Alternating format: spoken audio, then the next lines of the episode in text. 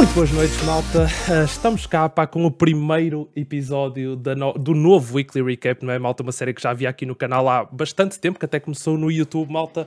Uh, que agora, agora temos então aqui um formato bastante diferente, onde o Weekly Recap a partir de agora vai ser basicamente um programa que eu vou fazer semanalmente. Ainda não sei quantas vezes por semana, mas, mas de certeza que uma vez por semana ele vai acontecer. E ainda vamos ter o segundo episódio esta semana, mesmo antes do Natal, malta.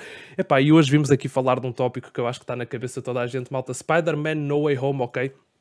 Vamos estar a falar, vamos estar basicamente a fazer uma análise inteira do filme, ok, malta? Uh, por isso, sim, este podcast, ok, vai ter spoilers, por isso, malta, se vocês ainda não viram o vídeo, não se, uh, o vídeo não, o filme, não se preocupem que estes primeiros 10 a 15 minutos não vai conter qualquer spoiler, ok? Nós vamos falar um bocado de o que é que nós achamos do filme, mas depois, malta, quando nós começarmos então a falar do que é que realmente aconteceu no filme em termos de spoilers, eu vou dar um aviso e quem não viu o filme aí realmente já pode sair, malta. Mas para já, como eu disse, nós vamos então uh, começar por falar um bocado como é que foi o filme no geral e hoje tenho aqui para o nosso primeiro episódio a grande companhia do grande Waver. Como é que tu estás, caraças?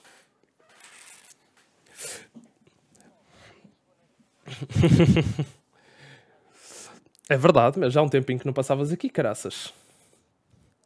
Já, quando é que foi a última vez que nós. Foi que Foi para aí uma, uma reaction a um, uma Gamescom ou uma E3 ou caraças, não? Uma E3. Não se ouve o waiver, espera aí, que esqueci-me de desmutar o coisa. Era porque não eu tinha este mutado. Já está, já está, mas já está, desculpa. É, é, oh, mano, faz-me faz só um favor. Diz-me coisas. Uh, Flipa-me horizontalmente para eu estar a falar. Queres que te flipe, meu? Eu não sei se posso flipar, mas dás-me autorização para te flipar. Sim, eu vou-te explicar flipado, porquê. Porque flipado. tu estás a falar comigo e eu estou a olhar e tu estás a falar para as minhas costas. eu pareço mal educado do caralho.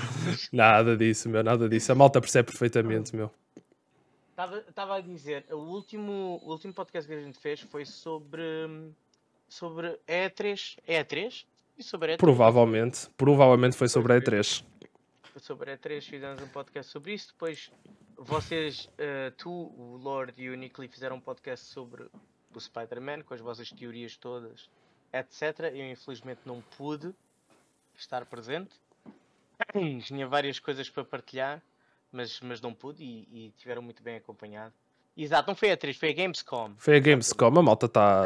A malta está em cima do assunto, meu. A malta está sempre em cima do assunto, não vale a pena. Uh, mas malta, como eu disse, nós hoje vamos falar então de Spider-Man Way Home, ok? Os primeiros 10 a 15 minutos vão ser totalmente sem spoilers, ok? E a partir do momento, obviamente, que eu disser que estamos a falar de spoilers, fiquem avisados que vamos começar a, a falar de exatamente do que é que aconteceu no filme, ok? Pá, Uh, se vocês aparecerem a meio da stream, vai ser um bocado complicado, mas eu coloquei pelo menos um, uh, um aviso no título, ok? O título da stream diz spoilers. É pá, se vocês virem o filme, eu acho que vocês nem. Se vocês não viram o filme, eu acho que vocês nem sequer deviam estar a ver coisas sobre Spider-Man No Way Home, né? Porque depois vai começar a aparecer nos recomendados e vai ser uma, uma complicação do caraças. É muito difícil vocês não, não apanharem spoilers. Já foi difícil não apanhar spoilers em dois dias. Imagina a malta que vai ver o filme passado uma semana. Mas para já, eu acho que era interessante então nós começarmos, se calhar, com o que é que nós achamos no filme no geral, ok? Isto também já foi uma coisa que eu falei no numa no, na stream que eu fiz logo a seguir à estreia de Spider-Man No Way Home, que aconteceu na sexta-feira, né? O Spider-Man No Way Home estreou na quinta. Uh, e o Waver, tu viste hoje o filme, né? Viste hoje de manhã. Vi hoje de manhã. Olha, o filme, eu por acaso fui ver, fui, ver, fui ver hoje de manhã, porque eu ia ver amanhã uh, com um grupo de amigos. Uh, mas como tu disseste que ias fazer o podcast, eu disse assim: não, não, não, eu vou ver antes, porque eu quero participar nesse podcast com o Carvalho. Enorme, meu. Então, realidade uma coisa engraçada foi eu, eu e a Andrea fomos ver o filme numa sessão que normalmente não demograficamente não vai o pessoal da nossa idade. Nós fomos ver o, o filme ao domingo de manhã. Portanto, tu, tu vais.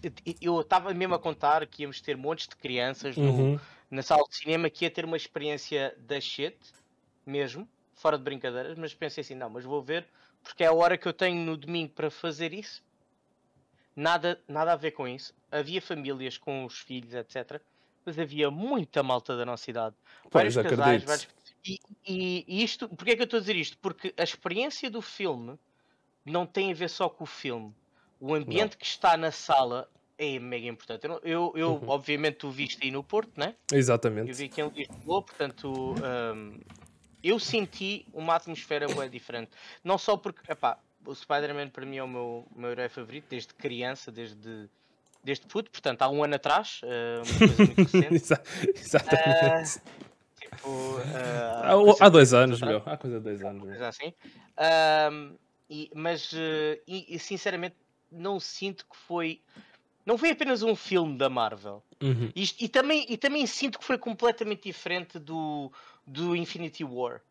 Ou seja, eu não, não, não quero entrar dentro do filme, mas a, claro, toda a atmosfera já. que houve, toda a atmosfera que houve, de, de, tanto de publicidade, tanto de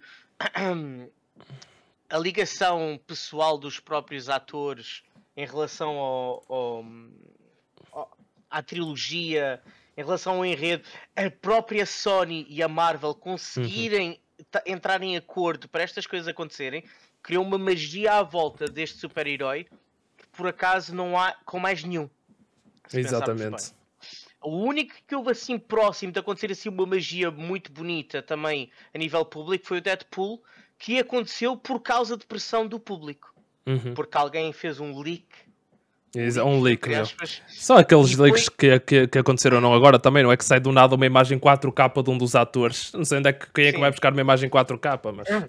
Exato. Uh, Os leaks. Ups. Uma... Ups. Caiu, mas, meu. mas eh, pronto, essa só me lembro dessa como uma história muito bonita de. Uh, acho que também era a Sony, certo? Não, não era Fox. Fox. Fox. Que a Fox recusou uh, fazer-se o filme do Deadpool ao Ryan Reynolds, porque era a pessoa que estava a fazer mais pressão de, para produzir e participar no filme. Recusou e após 24 horas de haver o leak da, de umas filmagenzinhas da treta, uhum. que aquilo estava horrível do filme, a pressão do público para o filme ser feito foi enorme.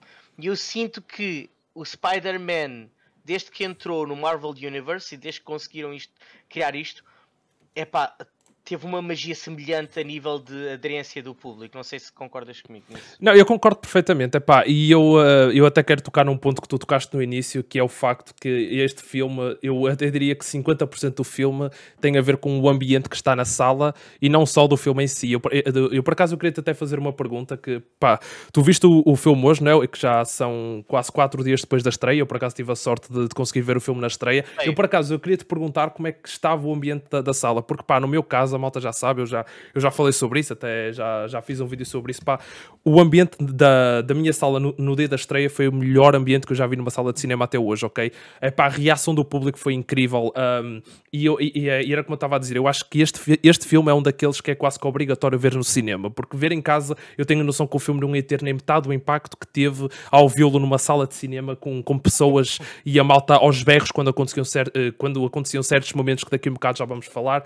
Uh, por acaso eu queria saber pá, porque obviamente isto foi uh, no, na estreia do filme, não é? E, e, uma das minhas preocupações é como é que alguém, se calhar, que não conseguiu ver isso na estreia, ou na antestreia, ou no dia a seguir à estreia, whatever, tipo daqui a um, uns dias, como é que iria ser essa reação do público, já, uh, sendo que já passaram alguns dias da estreia? Por isso eu queria-te até perguntar isso, como é, que, como é que foi a tua sala de cinema? Se a malta reagiu, se a malta ainda, ainda teve aos berros, se aplaudiu, se levantou, ou se foi uma coisa mais chill, mais uma experiência de filme normal? Olha, posso-te dizer que, apesar de, ou, ou, seja, a tua experiência de ambiente foi completamente diferente da minha. Ok. Porque na estreia, tu foste ver a estreia e foste ver à noite. Sim, Portanto, eu fui ver exatamente, eu fui ver a nove e meia. O público era mais da nossa idade, não é? Era mais da nossa sim, idade. Sim, sim, sim, sem dúvida. E era a estreia, não é? Uhum. Mas posso-te dizer posso-te dizer que em certos momentos do filme, ou seja, não deve ter sido a euforia que foi no teu, que o teu deve ter sido o campeonato mundial. Não, o meu, aquele tá literalmente parecia que Portugal tinha marcado um golo contra a França, estás a ver? Foi eu, uma cena... tive, eu tive, esse, eu tive esse, esse ambiente quando vi o, end, o Endgame. Okay. Eu fui ver, eu fui ver a, a, a estreia, é assim que se chama? Sim, antes, antes estreia, sim, sim, eu fui, sim. Eu fui convidado por causa de cenas, outras coisas, não, uhum. não são para aqui chamadas, para ir, eh, para ir ver e esquece, foi a loucura, esquece. E toda a gente passou-se. Um, yeah. Hoje de manhã houve momentos específicos e principalmente no final do filme houve aplausos, meu. Eu, okay. eu, ou seja, yeah. não foi uma euforia total, mas houve, houve aplausos. Uhum. Houve aplausos, houve malta uh, um, dentro do, mesmo durante o filme, cenas que aconteceram, piadas, uh, aparecimento de pessoas que, pronto, ninguém estava à espera que aparecessem, uhum. o desenrolar de certo tipo de cenas, teve tipo. Teve aplausos, mano. Teve a malta a, a, reagir de uma forma bué é, entusiasta. E foi bué da fixe, mano. Não estava à espera. Porque, meu, a estreia foi quinta-feira. Vais ao YouTube, meu Deus, tu escrever Spider-Man No Way Home é loucura, é só spoilers. Portanto, achava que não ia haver assim tanta, tanta euforia, mas houve. houve. Não Epá. foi a, a final do Mundial, mas, mas houve. Mas isso é fixe, pá, porque é, é como eu digo, eu estava com algum medo que se calhar a experiência de algumas pessoas ou até a forma como algumas pessoas veem o filme, ah, passado alguns dias, pu- pudesse não ser a mesma e se calhar algumas pessoas até podiam não curtir o filme por causa disso, pá, porque eu, pelo menos, eh, sendo o fã como sou do Spider-Man e da Marvel, eu já sabia que. ah, que eu, em certos momentos, se esses momentos realmente acontecessem, que eu ia realmente passar-me totalmente, ia ser um bocado aquela. Epá, ia ser bué estranho eu estar-me a passar sozinho, não é? Eu tinha um bocado esse medo que se isso acontecesse e eu fosse a única pessoa a passar, se calhar eu já não passava tanto, já tinha que me reter um bocado, tipo, e eu estava com algum medo que, que basicamente eu não pudesse realmente viver o filme da forma que eu queria. E a verdade é que, sinceramente, pá, o- a sala de cinema foi incrível, a, a experiência no cinema foi mesmo incrível. Mas passando também da, para além da, da experiência do cinema aqui, agora focando se calhar mais no filme, é pá, eu também já te vou pedir aí a tua opinião, uh, Waver.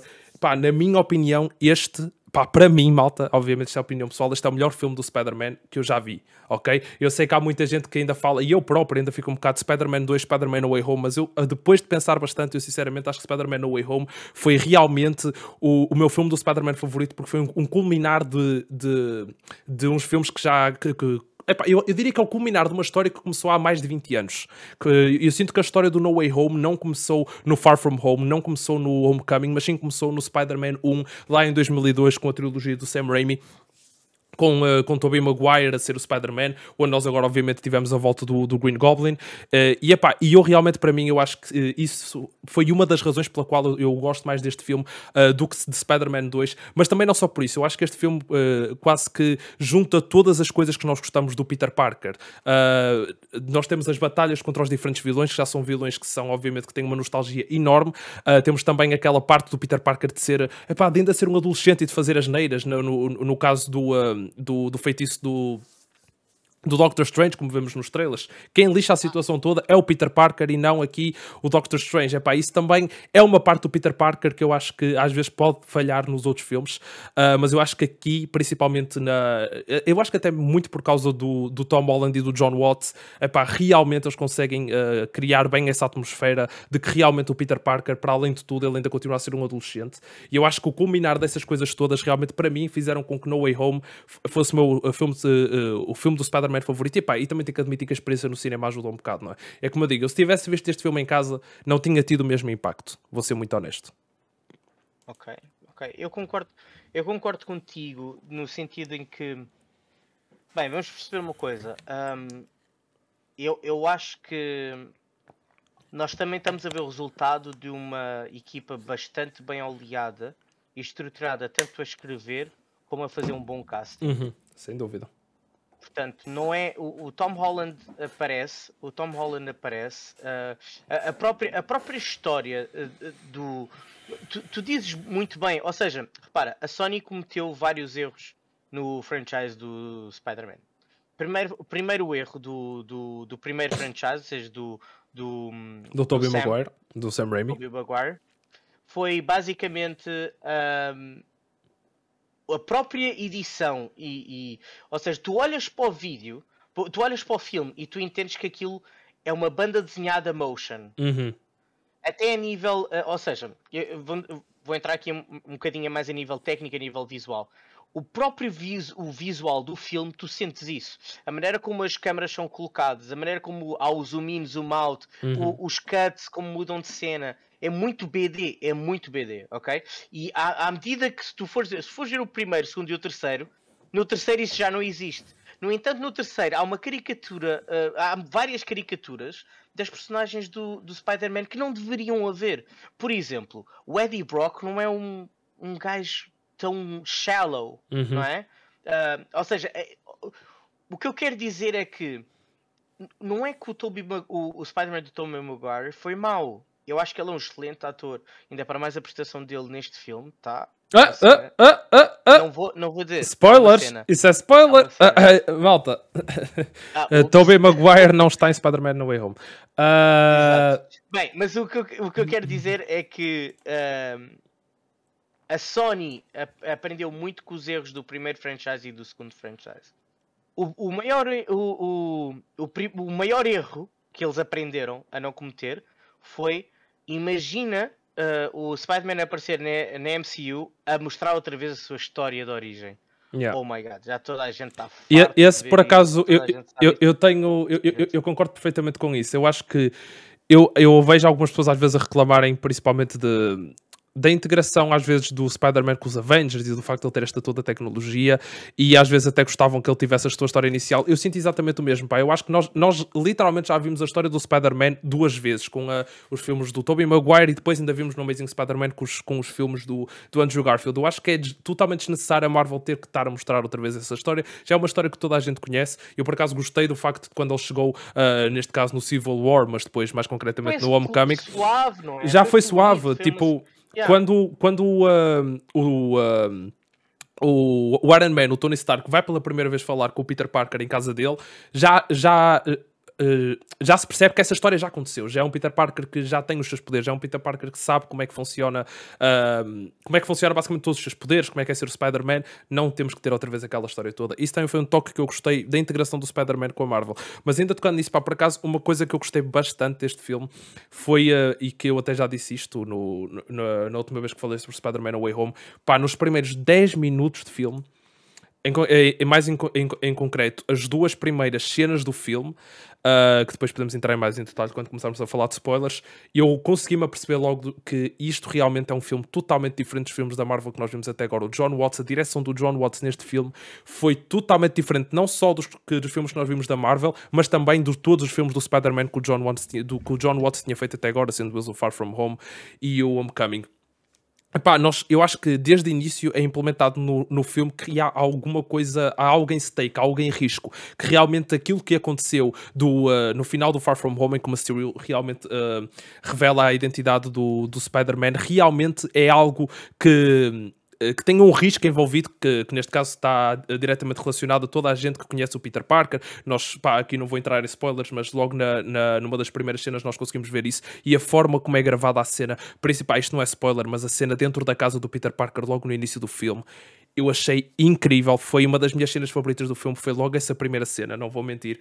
E desde o início uh, se percebeu que realmente é algo importante o que se está a passar. É, existe um perigo, existe um perigo real em que existe realmente alguma coisa em perigo. E se calhar isso também era um bocado algo que estava a faltar nos outros filmes do Spider-Man que tivemos até agora. Parece que às vezes não havia, não havia nenhuma consequência para os atos as coisas aconteciam, ficava logo tudo resolvido, as coisas aconteciam, ficava muito resolvido. Leve, é? é? muito leve. É muito, leve. E neste aqui, sim, desde o início, eu percebi logo, ok, isto vai ser dark, isto vai ser um filme é pesado. Yeah, este, este, vai ser este pesado. Dark, este filme yeah. vai ser pesado, realmente. Não vai ser. Uh... Eu, eu, concordo contigo. O pacing dos primeiros 5 minutos, das uhum. primeiras. O pacing, na realidade, se tu pensares, pelo menos foi isso que eu senti. Quando eu, eu recordei-me logo no momento em que o gajo diz What the? What the? Quando Exatamente. Acaba o, o Far From dois, Home. Quando acaba o Far From Home. E então ele mal arranca. Uh, mal arrancou o, o filme, eu senti os BPMs do meu coração a levantar. Yeah. E eu acho que isso foi completamente intencional. Ou seja, o pacing de mudança de falas, o pacing de mudança de cenas, o pacing de, das coisas que estavam a acontecer uhum. era, é tão fast que tu, basicamente, o objetivo era meter-te, era meter-te uh, no final do Far From Home. No, exatamente. Sim, no final do Far From Home, exatamente. Ou seja, mal tu entraste, mal, tu, mal começa o filme, o, o, o objetivo é, meu amigo, estás há dois anos atrás aqui. Exato. Estás é... há dois anos atrás e vamos continuar a ver o filme. Isto é quase que dois filmes, os dois filmes parecem só um. É isso que, só um é filme. isso que eu te ia dizer. É isso um que eu te ia dizer. Eu acho que isto é uma falsa trilogia é igual ao. É igual ao. E eu, eu, eu vou-te explicar porquê, no meu ponto de vista. É igual ao, ao Infinity War. Parte 1, parte 2. Uhum. É isto que eu sinto. Porquê? Porque, uh, repara, sai o Shang-Chi, sai o Eternals, que acontecem em, em a nível temporal uh, em simultâneo a este filme. Uhum. E tu olhas e tu reparas que não houve nenhum, nenhuma mudança temporal entre o, o segundo a sair e o terceiro a sair. Yeah. Ou seja, é uma continuação completa da narrativa. Completa da narrativa. Eles acabaram de, de, de chegar de Londres, tem aquela situação e o filme começa logo ali. Sim. Ou seja, pause, Resumo. Foi isso Exatamente. E, e, até porque realmente o filme começa com a cena de Far From Home. Yeah, yeah, yeah, Aquilo, epá, isto não é, acho que não, não é spoiler nenhum, mas os créditos da Marvel estão a dar aquele, aquele crédito que dá sempre no início de todos os filmes. E por detrás, em vez de haver uma música, vocês ouvem a cena final de Far From Home. Eu achei isso incrível, achei um toque muito fixe. Que vocês estão a ouvir uma stereo a falar e o, o, o James Jonah Jameson a falar também, que é literalmente a, a, a, cena final de Far From Home. É como começa o filme. Está a dar os créditos da Marvel e vocês estão a ouvir os gajos a falar de fundo. Eu achei isso um toque bestial. Um, e epá, eu sinceramente, eu acho que para First Spider-Man eu acho que o filme está excelente. Eu acho que qualquer fã de Spider-Man que, que, que, vai ver este filme, eu tenho quase a certeza que não vai ser de lá desapontado. Pelo menos com toda a gente que eu falei até agora que viu o filme, toda a gente adorou. Yeah. É muito, muito, muito devido a todo o buzz que se está a gerar, mas efetivamente eu tinha algumas dúvidas. Eu, ou, seja, nós também estamos a acompanhar o crescimento da personagem, mas também estamos a acompanhar o crescimento do Tom Holland como, como ator. E eu tinha algumas dúvidas que ele conseguia encher os sapatos do Robert Downey Jr., uhum. sou sincero. Tinha algumas dúvidas porque o Robert Downey Jr. tipo transpira carisma, não é? Não, não é Exatamente. só nas personagens que ele, que, ele, que ele interpreta, mas é tipo nas entrevistas, em tudo. Ou seja, ele levou um franchise durante 10 anos, não foi às costas, mas come on, contribuiu bastante para isso. E de repente tu tens o Tom Holland, que é um, um puto, um chaval, de, é muito novo, a carregar um franchise que resulta e, e de repente metem-lhe este bebê no colo e dizem agora tens que continuar tu. Exatamente. Mas eu acho que, não acho não, eu tenho a certeza que não só ele Uh, a relação que ele tem com a Zendaya também foi muito importante.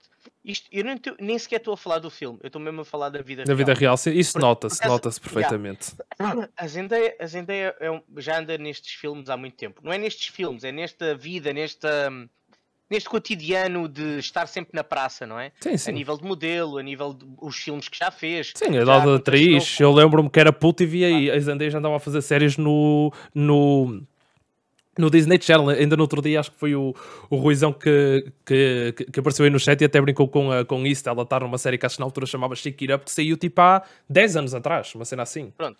Então, e ela própria, e eles em algumas entrevistas dizem, o próprio Tom Holland diz que ela é a âncora dele a uhum. nível, uhum. ou seja, porque imagina, no espaço de 3 anos a vida deste gajo mudou completamente. Yeah, yeah.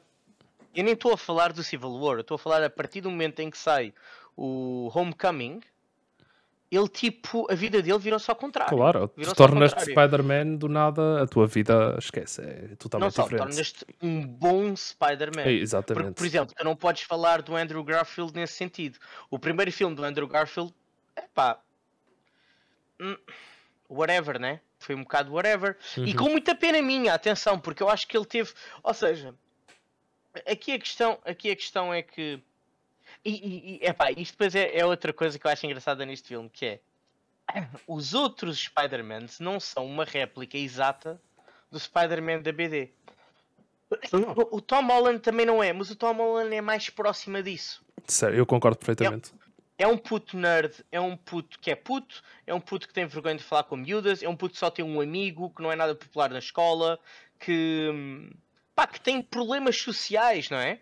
E que apesar de se ter tornado o Homem-Aranha, continua a ter problemas yeah. na vida normal dele. E se tu fores a ver o, o retrato dos outros dois, o Tobey Maguire é mais próximo, mas, mas tipo, eu acho que aqui o Tobey Maguire foi um erro de casting porque ele era muito mais velho. Ele tinha quase 30 anos. Sim, mas eu, mas, mas eu por acaso nesse caso, eu acho que eles por acaso acho que também fizeram um bom trabalho no, no, no Tobey Maguire na, na relação da parte social, porque mesmo no Spider-Man ah, 3 sim, sim, sim, ele, ele continuava a ter problemas, eh, principalmente com o Flash. Era awkward. Sim, era sim, awkward. sim, sim, sim, sim, mega awkward. Uh, mas, mas o uh, que é que eu ia dizer? que é que eu ia dizer? Ah, e, e, o que eu queria dizer é que um, esta produção do, do, do, da Marvel consegue pegar nos pontos que não foram tão positivos nos outros e tornar pontos positivos neste filme. Uhum. Porquê? Porque, obviamente, uh, as coisas que acontecem nos outros são erros uh, da narrativa uh, base do Homem-Aranha, não é? Uhum. E aqui não são, porque há, há, há, várias, há várias formas de fazer, não é? Há vários universos, há vários. Uhum. Então, isso também achei bem engraçado. Eu adoro quando alguém pega numa coisa que outra pessoa diz, ah, isto está uma grande merda. E diz assim, não, não, isto pode ser do caralho. E faz uma Exatamente. cena do caralho. Eu acho que foi, epá, e é preciso seres muito inteligente para conseguires virar um prego que está torto, porque repara, o segundo franchise da Sony, ninguém gostou daquilo. Ninguém. Sim, mas eh, as coisas estão muito diferentes agora. As- E depois vamos Exa- falar mais quando, exatamente. quando tivermos a falar mais de spoilers, mas neste momento, pelo que eu tenho visto, as coisas estão bastante diferentes. Ah, mas sim, é verdade. Na altura, o Amazing Spider-Man não foi bem recebido. Mas depois deste, depois deste filme, né, Carvalho? Claro, claro, claro, mas já vamos entrar nas razões porquê, não é? Yeah, yeah, yeah. Quando tivermos a falar mais de Mas, spoilers. mas é, mas é isto que eu te estou a dizer. É a capacidade de tu tornares uma coisa negativa e fazê-la funcionar. Exatamente. Isso muda logo a percepção, não é? Uhum. Muda logo a forma como as pessoas olham e dizem, epá, se calhar há aqui uma mirador que eu ainda não tinha visto. Exatamente. Ou não vi da melhor forma. E então, epá, eu acho, epá, a Marvel Studios consegue fazer isto. Mano, consegue fazer isto, meu. Não te consigo Yeah. explicar. Tipo, eh, pegam no Robert Downey Jr., que é um, um ator que acaba de ser de uma polémica enorme de drogas, álcool e, e prisão. Pumba. Máquina no franchise. Peguem no Chris Hemsworth, que pouca gente o conhecia na realidade. Yeah, yeah, yeah. Pumba. A Marvel é Pega- muito conhecida por isso. A, malta- a- a- a Marvel é muito conhecida por pegarem atores pequenos que ninguém conhece. Mesmo o Tom Holland. Pratt, o, Tom- o próprio Tom Holland. Sim, Yeah. mas o Tom Holland. Sim, o Tom Holland, sim, sim, mas, mas mesmo não era um ator, não era um ator Pá, mundialmente exemplo, conhecido. Vejo assim. mais, vejo mais o Chris Evans, o Claro, Chris Pratt, sim, que eram sim, mesmo pessoas completamente tipo ao Yeah, lado, yeah, meu, yeah. ao lado, meu, passava. Quer dizer, não sei, Ah, porque eu não sei se o Chris Pratt já tinha feito Jurassic World quando entrou na Marvel pela não, primeira não, vez não, com não, não, a. não tinha, não, Não? tinha. Isso já não tinha. tenho a certeza. O Chris Pratt tornou-se co- conhecido através de um, uma série parecida com o The Office, que me está a faltar o Ah, Parks and Recreation, acho eu. Parks and Recreation, exatamente, e hum, ficou conhecido. Epá, é uma das maiores séries a nível mundial, por isso ele lá tinha que ter algum tipo de reconhecimento. Sim, mas uma coisa é seres reconhecido na televisão, outra coisa é seres reconhecido para cinema. Claro, claro, claro. São duas coisas diferentes. Exatamente. Mas malta, ah, pá, deixem aí no chat e também aí nos comentários quem tiver a ver isto em, em formato visual, ah, quem não tiver já a assistir à transmissão em direto. Uh, esqueci-me de dizer, malta, mas mesmo quem não, quem não esteja a conseguir assistir aqui em direto, todos os episódios do Weekly, ah, do Weekly Recap vão para o YouTube e também para todas as plataformas de podcast para vocês assistirem. Por isso, deixem aí nos comentários, malta, o que é que vocês acharam de Spider-Man No Way Home. E malta, a partir deste momento, vale tudo, ok? Ui. A partir de agora, Agora- malta. Agora vai começar a festa. Agora vai começar Oh, a festa. Eu, Ah. parecia, eu parecia os gajos quando lhes faziam perguntas eles não podiam dizer nada. Exatamente. Estava aqui a rodear o assunto, estava aqui a fazer uma lambada, não estava a sentir nada Exatamente, confortável. meu. Mas malta, a partir de agora então vamos começar a falar do filme, de cenas do filme, ok? Agora vai conter spoilers, por isso se vocês ainda não viram Spider-Man No Way Home e não quiserem levar spoilers, esta é o último aviso para vocês fecharem a stream e depois voltarem a ver quando já tiverem visto o filme. E pá, a, forma como se calhar nós vamos fazer isto, ok? Pelo menos foi a forma que, como eu estive a pensar. Vamos tentar começar se calhar por, eh, f- eh, por falar um bocado o primeiro tema aqui que eu tenho até em relação ao trailer, mas depois nós, nós, nós basicamente vamos falar sobre o filme através das personagens, ok? Através dos personagens e dos atores que as interpretam, interpretam uh, falar um bocado do que é que nós achamos da- de cada personagem no filme, uh, dos atores e a partir daí também falarmos de alguns momentos que aconteceram no filme. E aqui o primeiro tópico que eu quero passar foi uma coisa que acho que foi a primeira coisa que me surpreendeu assim no filme, uh, o primeiro acontecimento, que nem sequer foi um acontecimento, entre aspas, foi eu reparar, através da cena que nós vemos o Doctor Strange, qu- quando Peter Parker vai ter com, com o Doctor Strange para, para lhe pedir para fazer o feitiço para que toda a gente se esqueça que ele é o Peter Parker, nós aí vemos que afinal o que eles nos mostraram no trailer, o que eles nos mostraram no trailer foi tudo mentira. Porque para quem não viu o trailer ou para quem já não se lembra no trailer, a primeira coisa que, que aparece no trailer é o Peter Parker ir ter com o Doctor Strange e uh, o Wong diz ao, ao, ao, Doctor, ao Doctor Strange para não fazer o feitiço. Não faças o feitiço. E o Doctor Strange até pisca o olho e depois realmente faz. Isso nem sequer acontece no filme, malta. Isso não chega a acontecer no filme em ponto nenhum. O Wong concorda com o Doctor Strange em fazer o feitiço. Eles até têm uma, começam a fazer uma piada em que o Doctor Strange diz: Ah, eu já usei, eu já usei, nós já usamos o feitiço para, para coisas menores. uh, e começaram a falar de uma piada de uma cena que, Uma que- festa uma festa qualquer, qualquer, whatever. exatamente. Por isso, eles, pá, isso aí foi a primeira coisa que me surpreendeu, porque eu ia com uma expectativa para o filme, até haviam aí imensos rumores pela Uh, pela internet que o Doctor Strange na realidade era uma Fist, ou que então era o Evil Strange, ou que até poderia ser o Mysterio, uh, e, que realmente estava alguma coisa estranha com o Doctor Strange, porque se realmente aquilo fosse o que tivesse acontecido, alguma coisa tinha que se ter passado com o Doctor Strange, mas na realidade aquilo foi totalmente uma alteração que eles fizeram no trailer, e isso foi logo uma das primeiras coisas que me surpreendeu. Foi o facto de que. eu a partir daí comecei-me a questionar logo de tudo. A partir daí eu comecei-me a questionar se realmente qualquer coisa que nós tínhamos visto no trailer era, era realidade. Até me comecei a questionar se estavam lá os vilões, meu. A partir dali já. Eu sinceramente eu, eu já não sabia de nada, meu.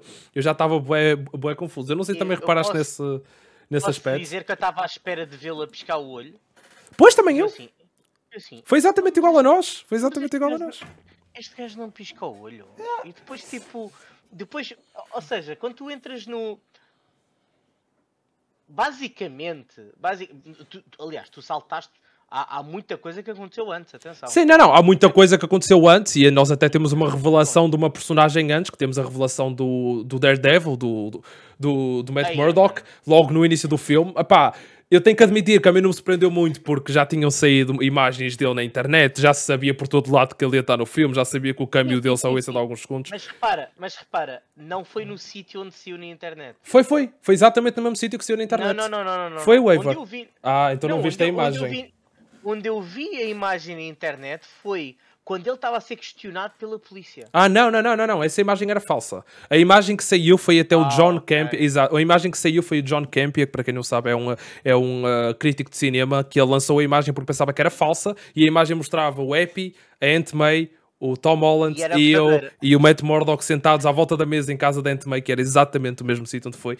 Epá, e só, epá, é, eu, eu, para mim, isso é como eu digo, uh, se calhar para muita gente surpreendeu. A mim não me surpreendeu porque eu já tinha visto a imagem, já estava à espera que ele estivesse ali.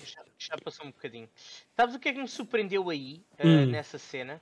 Nem foi, uh, mais uma vez, é pá, muito bem escrita esta história muito bem escrita. Não foi. Ou seja, quando o, quando o Daredevil aparece, uh, já está. Ou seja, já foi instalado o caos, né? Já a polícia foi à casa do, de, da tia May, já, uhum. já eles foram questionados. Uh, aí tu vês que a Mary Jane é uma badass do caraças e o Ned é um paspalho. Ok. ok. é verdade, meu. É verdade. Certo ou não? Pá, tipo, sim. Mas pronto, vês que a Mary Jane é mesmo uma máquina nestas E ela, pá, sério, eu, eu, acho que tanto ela como o Ned. Uh, meu, repara, mais uma vez, uh, Marvel sabe fazer filmes. Uhum.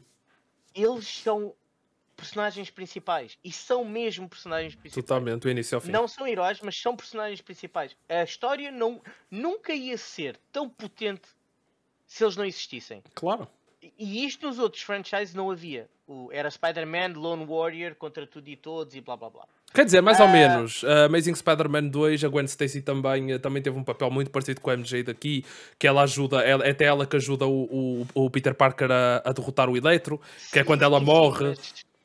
O que, eu quero, o que eu quero dizer é repara, uma coisa.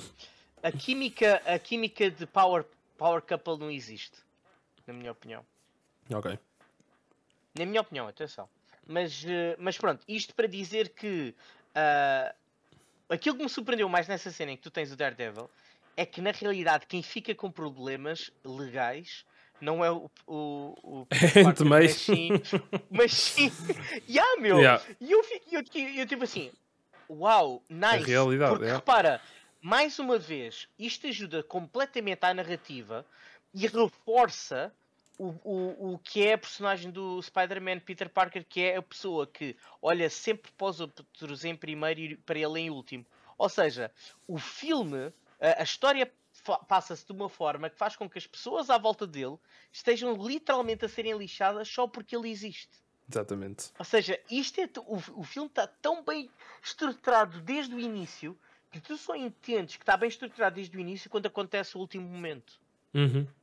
Yeah, yeah, é verdade, eu, é verdade. Epá, e, e para mim, meu, é como eu te digo, os filmes estão muito bem feitos, meu. Então, este filme está muito, muito bem feito. Não há uma cena que eu sinta que foi boring, não há uma cena. Também não. não há um momento que eu tenha, que eu tenha sentido que foi tipo. Isso eu concordo uh, plenamente.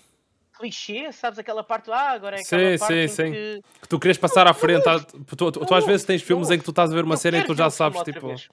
Não, não, sim, sim, sim. É? Eu acabei de ver o filme hoje de manhã E eu, antes de fazer o podcast, queria vê-lo outra vez. Não, eu já, eu já, eu por mim já tinha ido ver o filme cinco vezes ao cinema. Isto não era por aí, eu por mim. Como tá Não, não, o, o, o filme está incrível e eu, epá, eu ainda, como já disse, eu ainda não tive a oportunidade de ver o filme outra vez, mas de toda a gente que eu, que eu sei que já viu o filme duas vezes, ah, ah, a opinião geral é que o filme é melhor a segunda vez que tu o vês.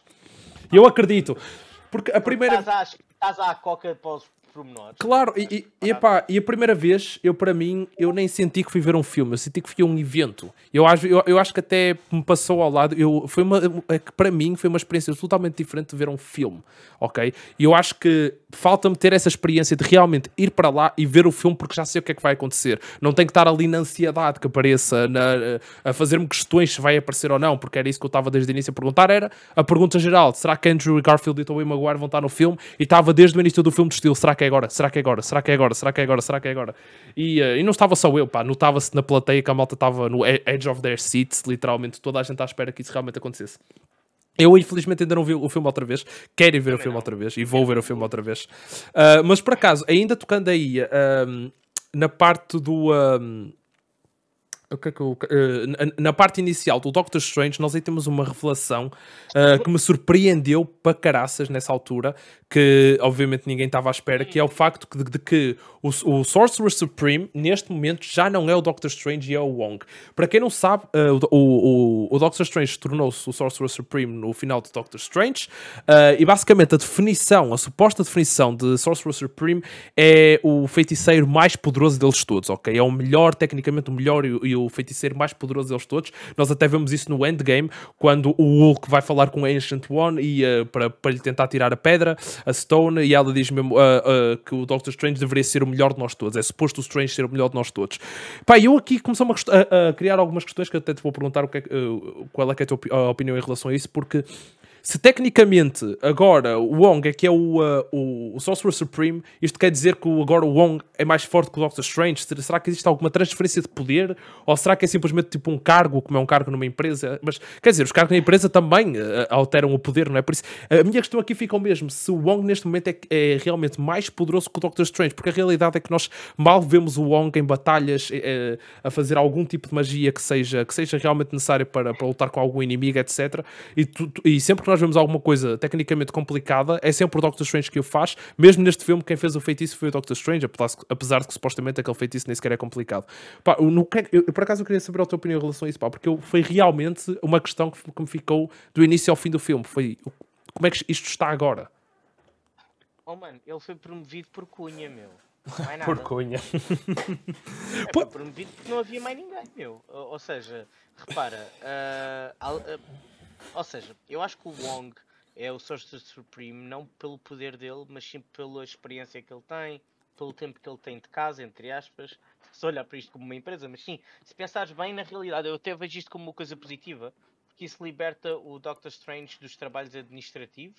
Não sei se Uhum. faz sentido. Yeah, yeah. E eu acho, eu acho que é por aí, porque repara, hum, o Sorcerer Supreme na realidade era o guardião da Time Stone. Time Stone não existe, não é? Quer dizer, não, pá, é- foi isso a grande questão, porque eu fui procurar na internet e na Wikipédia da Marvel diz que o Sorcerer Supreme é o mais poderoso feiticeiro desse seu mundo. Então, tecnicamente, Sim, sim, sim, sim, sim.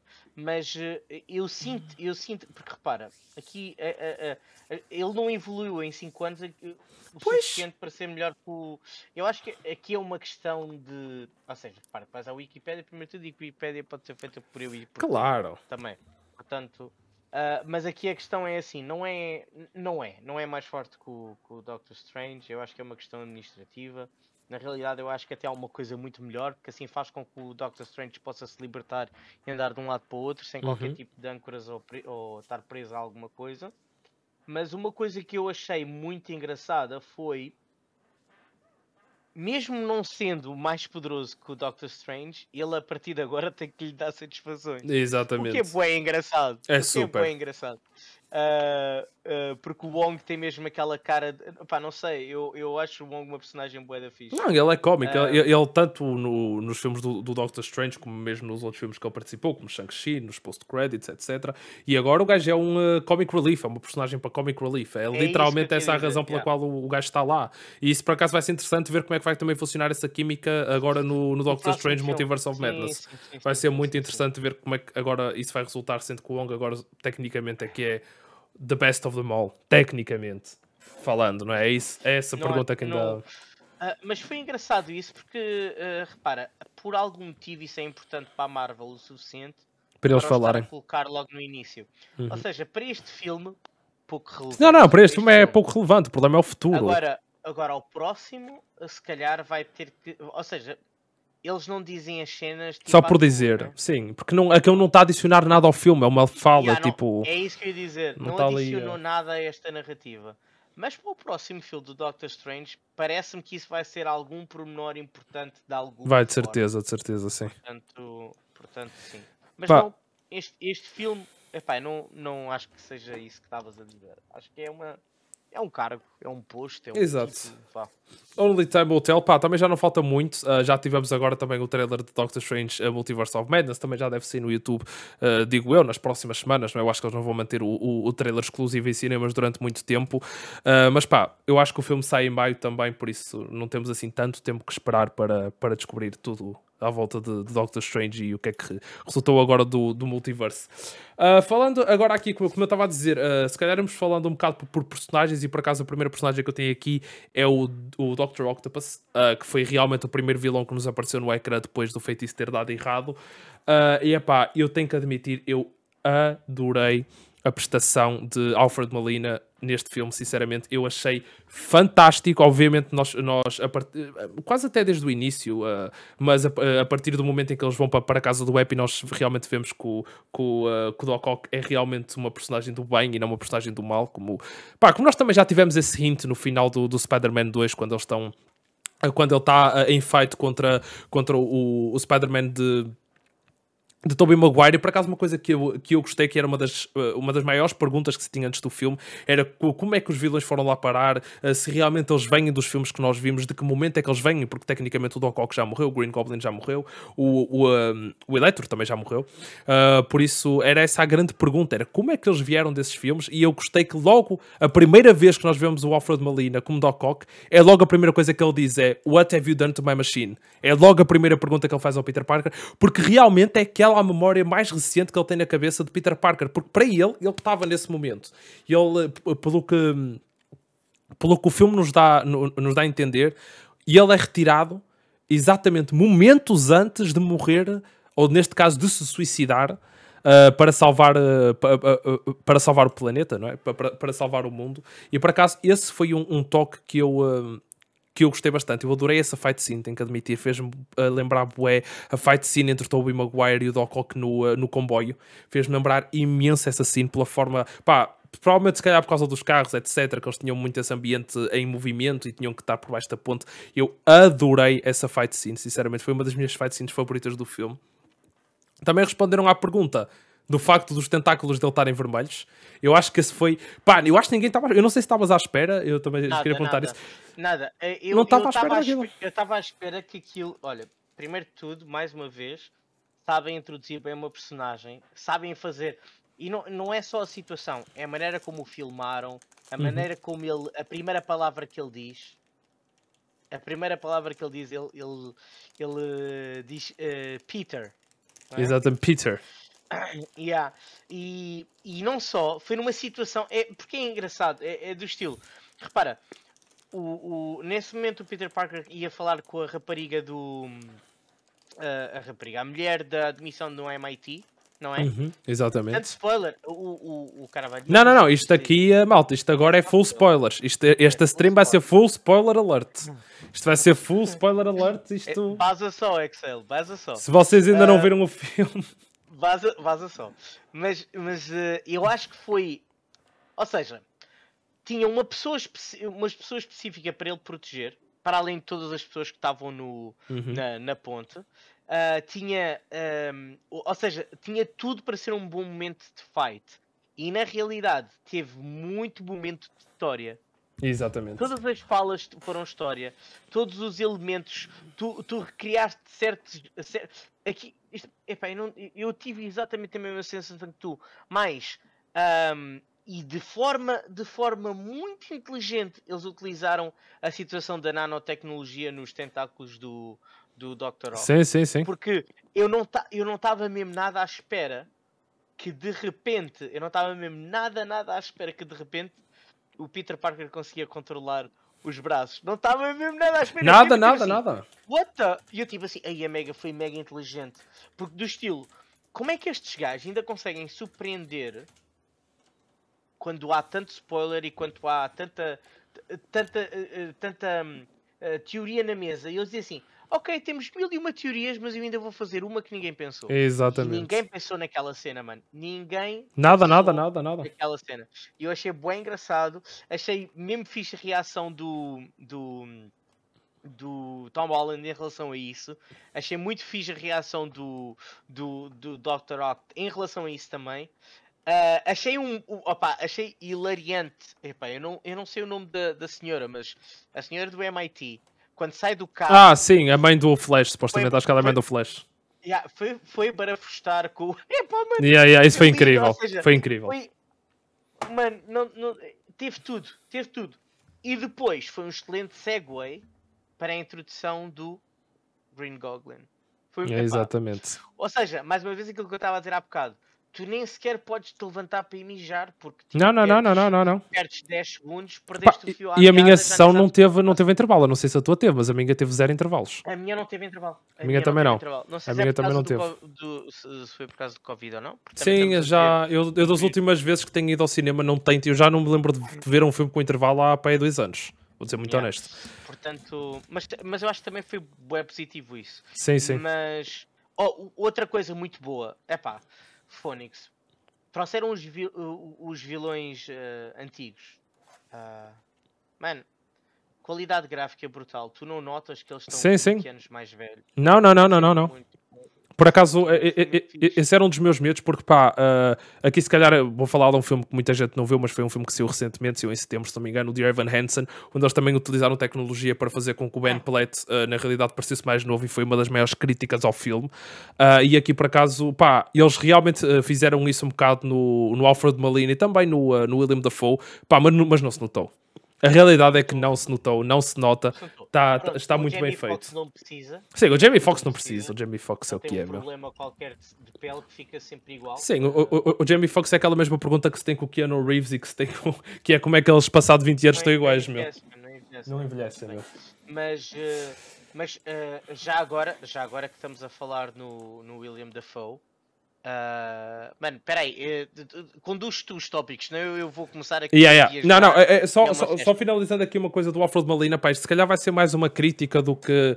Yeah, é uma, é- foi uma, uma coisa, eu não sei se é realmente uma crítica, mas foi pelo menos uma coisa que eu achei estranho. É pá, mas também eu acho que se eles fossem mostrar tudo, o filme tinha que ter 4 horas e não era tão bom. Mas eu achei que em certos momentos. ahm, alguns dos vilões, neste caso o Alfred Molina deixa de ser vilão, principalmente na, na parte em que ele desaparece, eles simplesmente desaparecem, eles não há uma razão para desaparecerem e aparecem eh, 30 ou 40 minutos depois, eh, do nada, que aconteceu isso, por exemplo, eu aqui estou a falar mais concretamente do Alfred Molina, que aconteceu isso quando eles estavam à porrada no. eh, no prédio do Epi, onde ele leva com o ataque do Eletro, desaparece e depois só volta a aparecer no final da batalha na Estátua da Liberdade. Acontece isso também com o Green Goblin, que ele desaparece também depois dessa altura e só volta a aparecer no final da batalha da, da, da, da Estátua da, Eu da Liberdade. Epá, e não, é que não há justificação no filme que eu, pelo menos, foi uma das grandes dúvidas que eu fiquei na altura, que Olha, estava a ver o eu- momento, foi, mano, onde é que está o Doc Ock? Onde é que está o... uh, Onde é que está o Green Goblin? Porque eles literalmente desaparecem e depois voltam a aparecer. Mas é como eu digo, se eles fossem mostrar tudo, por isso é que eu não sei se isto é bem uma crítica, pá, porque também estar a mostrar isso tudo, a não ser que eles realmente criassem uma storyline para esses personagens durante esse momento, simplesmente estar a mostrá-los eles andarem pela cidade, também ninguém quer ver isso, não é? Ia ser, ia ser tipo 5 horas o filme. Yeah, exato, mas, eu, exato. eu- mas olha, eu, eu posso te dar a ideia com que eu fiquei. Repara, Olha, deixa. William Dafoe aparece na fonte e depois foge, né? Desaparece, vai-se Uhum. embora. Depois que tu só o voltas a ver no Fast. é Ma- o- Mas eu nem estou a falar dessa parte, eu estou a falar da parte sim, sim, sim, pera, depois. Pera, pera, pera, pera. Sim, sim, sim. Deixa-me. Deixa, Estou só, Uhum. a, só a, a fazer o ambiente da coisa. E quando, quando o Peter Parker chega, porque a Aunt May liga para ele, né? Chega e ele está tá a dizer ao Peter que basicamente o que ele teve a fazer foi, neste mundo, ele foi a procurar a vida dele. Uhum. E eu acho que foi isso que aconteceu aos outros vilões. Porque se tu pensares bem, eles não tiveram tempo de o fazer. O, o Octopus, quando, quando aparece, o, é logo transportado para a cave do Doctor Strange. O, quando ele chega lá, já lá está o Lizard. Já, tu nem sabes o que sim, é que sim, passou, sim, mas sim. o Doctor Strange apanhou. Uh, o Sandman e o Electro, mal aparecem, são apanhados também. O único que teve um alone time logo no início foi o Green Goblin, que depois tu percebes o que é que ele teve a fazer. Yeah. E se tu pensares bem, repara, o... eles não tiveram tempo para fazer isso. E isso foi uma das coisas que tiveram a falar, que foi do estilo. eu- temos que vos curar para voltarem, temos que vos curar para. não é? Sim, sim. E estavam sempre a falar da vida deles ahm, no seu próprio universo. Ou seja, eles não tinham noção de como é que estava a vida deles neste universo do Tom Holland. Uhum. Então, eu. Isto é uma, uma teoria minha, Claro, claro, claro. eu acho que me faz, faz-me sentido porque era o que eu faria. Repara, Yeah, yeah. era o que eu faria. Sim, Pronto. sim, sim. É E- capaz. E, foi aquilo que o Green Goblin fez. Ah, portanto, imagina, eu imagino o Dr. Octopus tentar ver o laboratório dele ou tentar procurar a mulher dele. Se a Uhum. mulher dele está viva neste mundo, porque a mulher dele faleceu Yeah, yeah, yeah. franchise do, do Tobey Maguire. Mesma coisa com, o- com o Electro, mesma coisa com o Lizard Atão. Calculo que tenha ido. Não, o Lizard foi a Paris, o Lizard foi viajar pelo mundo e apareceu de vez em quando, meu. Mas isso, é- isso é um tópico que depois vamos é falar outra- mais à é frente. tópico. Mas pronto, o que eu estou a... é o que eu acho. É o que eu Claro. acho. Eu acho que, que foi, explica... ou foi explica... um, um vilão explicou os outros. uh, Ou Uhum. seja, não sinto que foi um plot hole. Vá. Ok, ok. Epá, eu, eu- é como eu digo, eu também não sei se isto é realmente uma crítica, mas foi pelo menos alguma coisa que eu achei estranho. Foi uma cena que eu fiquei a questionar porque eles desapareciam do nada e depois voltavam a aparecer passados tipo 30, 40 minutos. Como eu digo, eu não levei isto muito como uma crítica, mas ah, simplesmente achei estranho, ok? Eu achei estranho. Ah, agora aqui, pá, falando de uma personagem que também já falaste aí e ainda não vai ser o Willem Dafoe, mas o Eletro, Epá, eu, eu, eu, eu sinceramente foram raros, os, eu vou já dizer que foram raros os atores que eu não gostei do papel neste, neste, neste filme, mas aconteceu, mas eh, foi, foi só com dois, que depois já, já vamos falar mais para a frente, mas com o Electro não aconteceu, eu achei que Jamie Foxx esteve extremamente bem no filme, sinceramente, eu curti do arco da da personagem que quando ele chega ah, ele realmente tem um motivo porque era realmente também uma das grandes questões que se tinha antes do filme sair era pá, qual é que seria o motivo dos vilões para estarem a lutar contra este Tom Holland, contra este Spider-Man que eles não conhecem de lado nenhum contra este Tom Holland é complicado porque só há um, não é? Suponho eu mas contra este Spider-Man ahm, ah, e realmente, pá, o motivo do Jamie Foxx fez sentido, ok? Ele chegou, obviamente, o, o, uh, nós como sabemos do Amazing Spider-Man 2, o, uh, o Electro tem que absorver energia para depois poder ter para, para atacar, e ele realmente é isso que, que ele está a fazer quando nós o encontramos, ele está realmente. Uh, está realmente a consumir a energia e, e, uh, e faz, e faz sentido a razão pela qual ele fica. Né? Uma, das razões que ele dá é porque ele gosta da energia deste, deste, deste novo mundo onde ele está neste momento. Um, e a realidade é que faz sentido, porque obviamente aqui a energia é uma energia. é Este, este universo está muito mais avançado, a tecnologia está muito mais avançada, temos a tecnologia Stark. Uh, por isso, epá, faz sentido e também faz sentido com a, a razão pela qual a razão que ele tinha no Amazing Spider-Man 2, que era dominar o mundo, porque não gostava de ninguém, porque as pessoas não, uh, não uh, porque ninguém reparava, exato, ninguém reparava nele antes dele ser o Eletro. E por acaso, uma coisa que eu também gostei, que foi, acho que foi um pormenor fantástico, foi no final do filme, quando o Andrew Garfield finalmente consegue curar o Eletro, uh, e, e, e eles têm essa conversa em que, o- em que o Eletro diz: se, eu não fosse o Eletro, tu nem reparavas quem eu era, porque essa era a razão pela qual eles andaram à porrada no, no Amazing Spider-Man 2, é porque o Eletro achava que o Spider-Man não reparava nele, porque o Spider-Man na altura tinha esquecido o nome dele, passou-se, etc. E eu gostei dessa conversa em que, o, que o Garfield diz que não, que ele, que, ele, que ele ainda se lembrava do nome dele, que ele, que ele ainda o reconhecia, e acho que foi, um, acho que deu um closure fixe à personagem. Eu sinceramente achei que sim. Fez totalmente sentido com a, com a, história, com a história principal dele no filme do Amazing Spider-Man 2. Ah, e eu achei esse pormenor fantástico, por acaso. Ah, eu adoro. Pronto, eu sou bué suspeito para falar do Jamie Foxx. Eu acho que ele é um gajo bué underrated.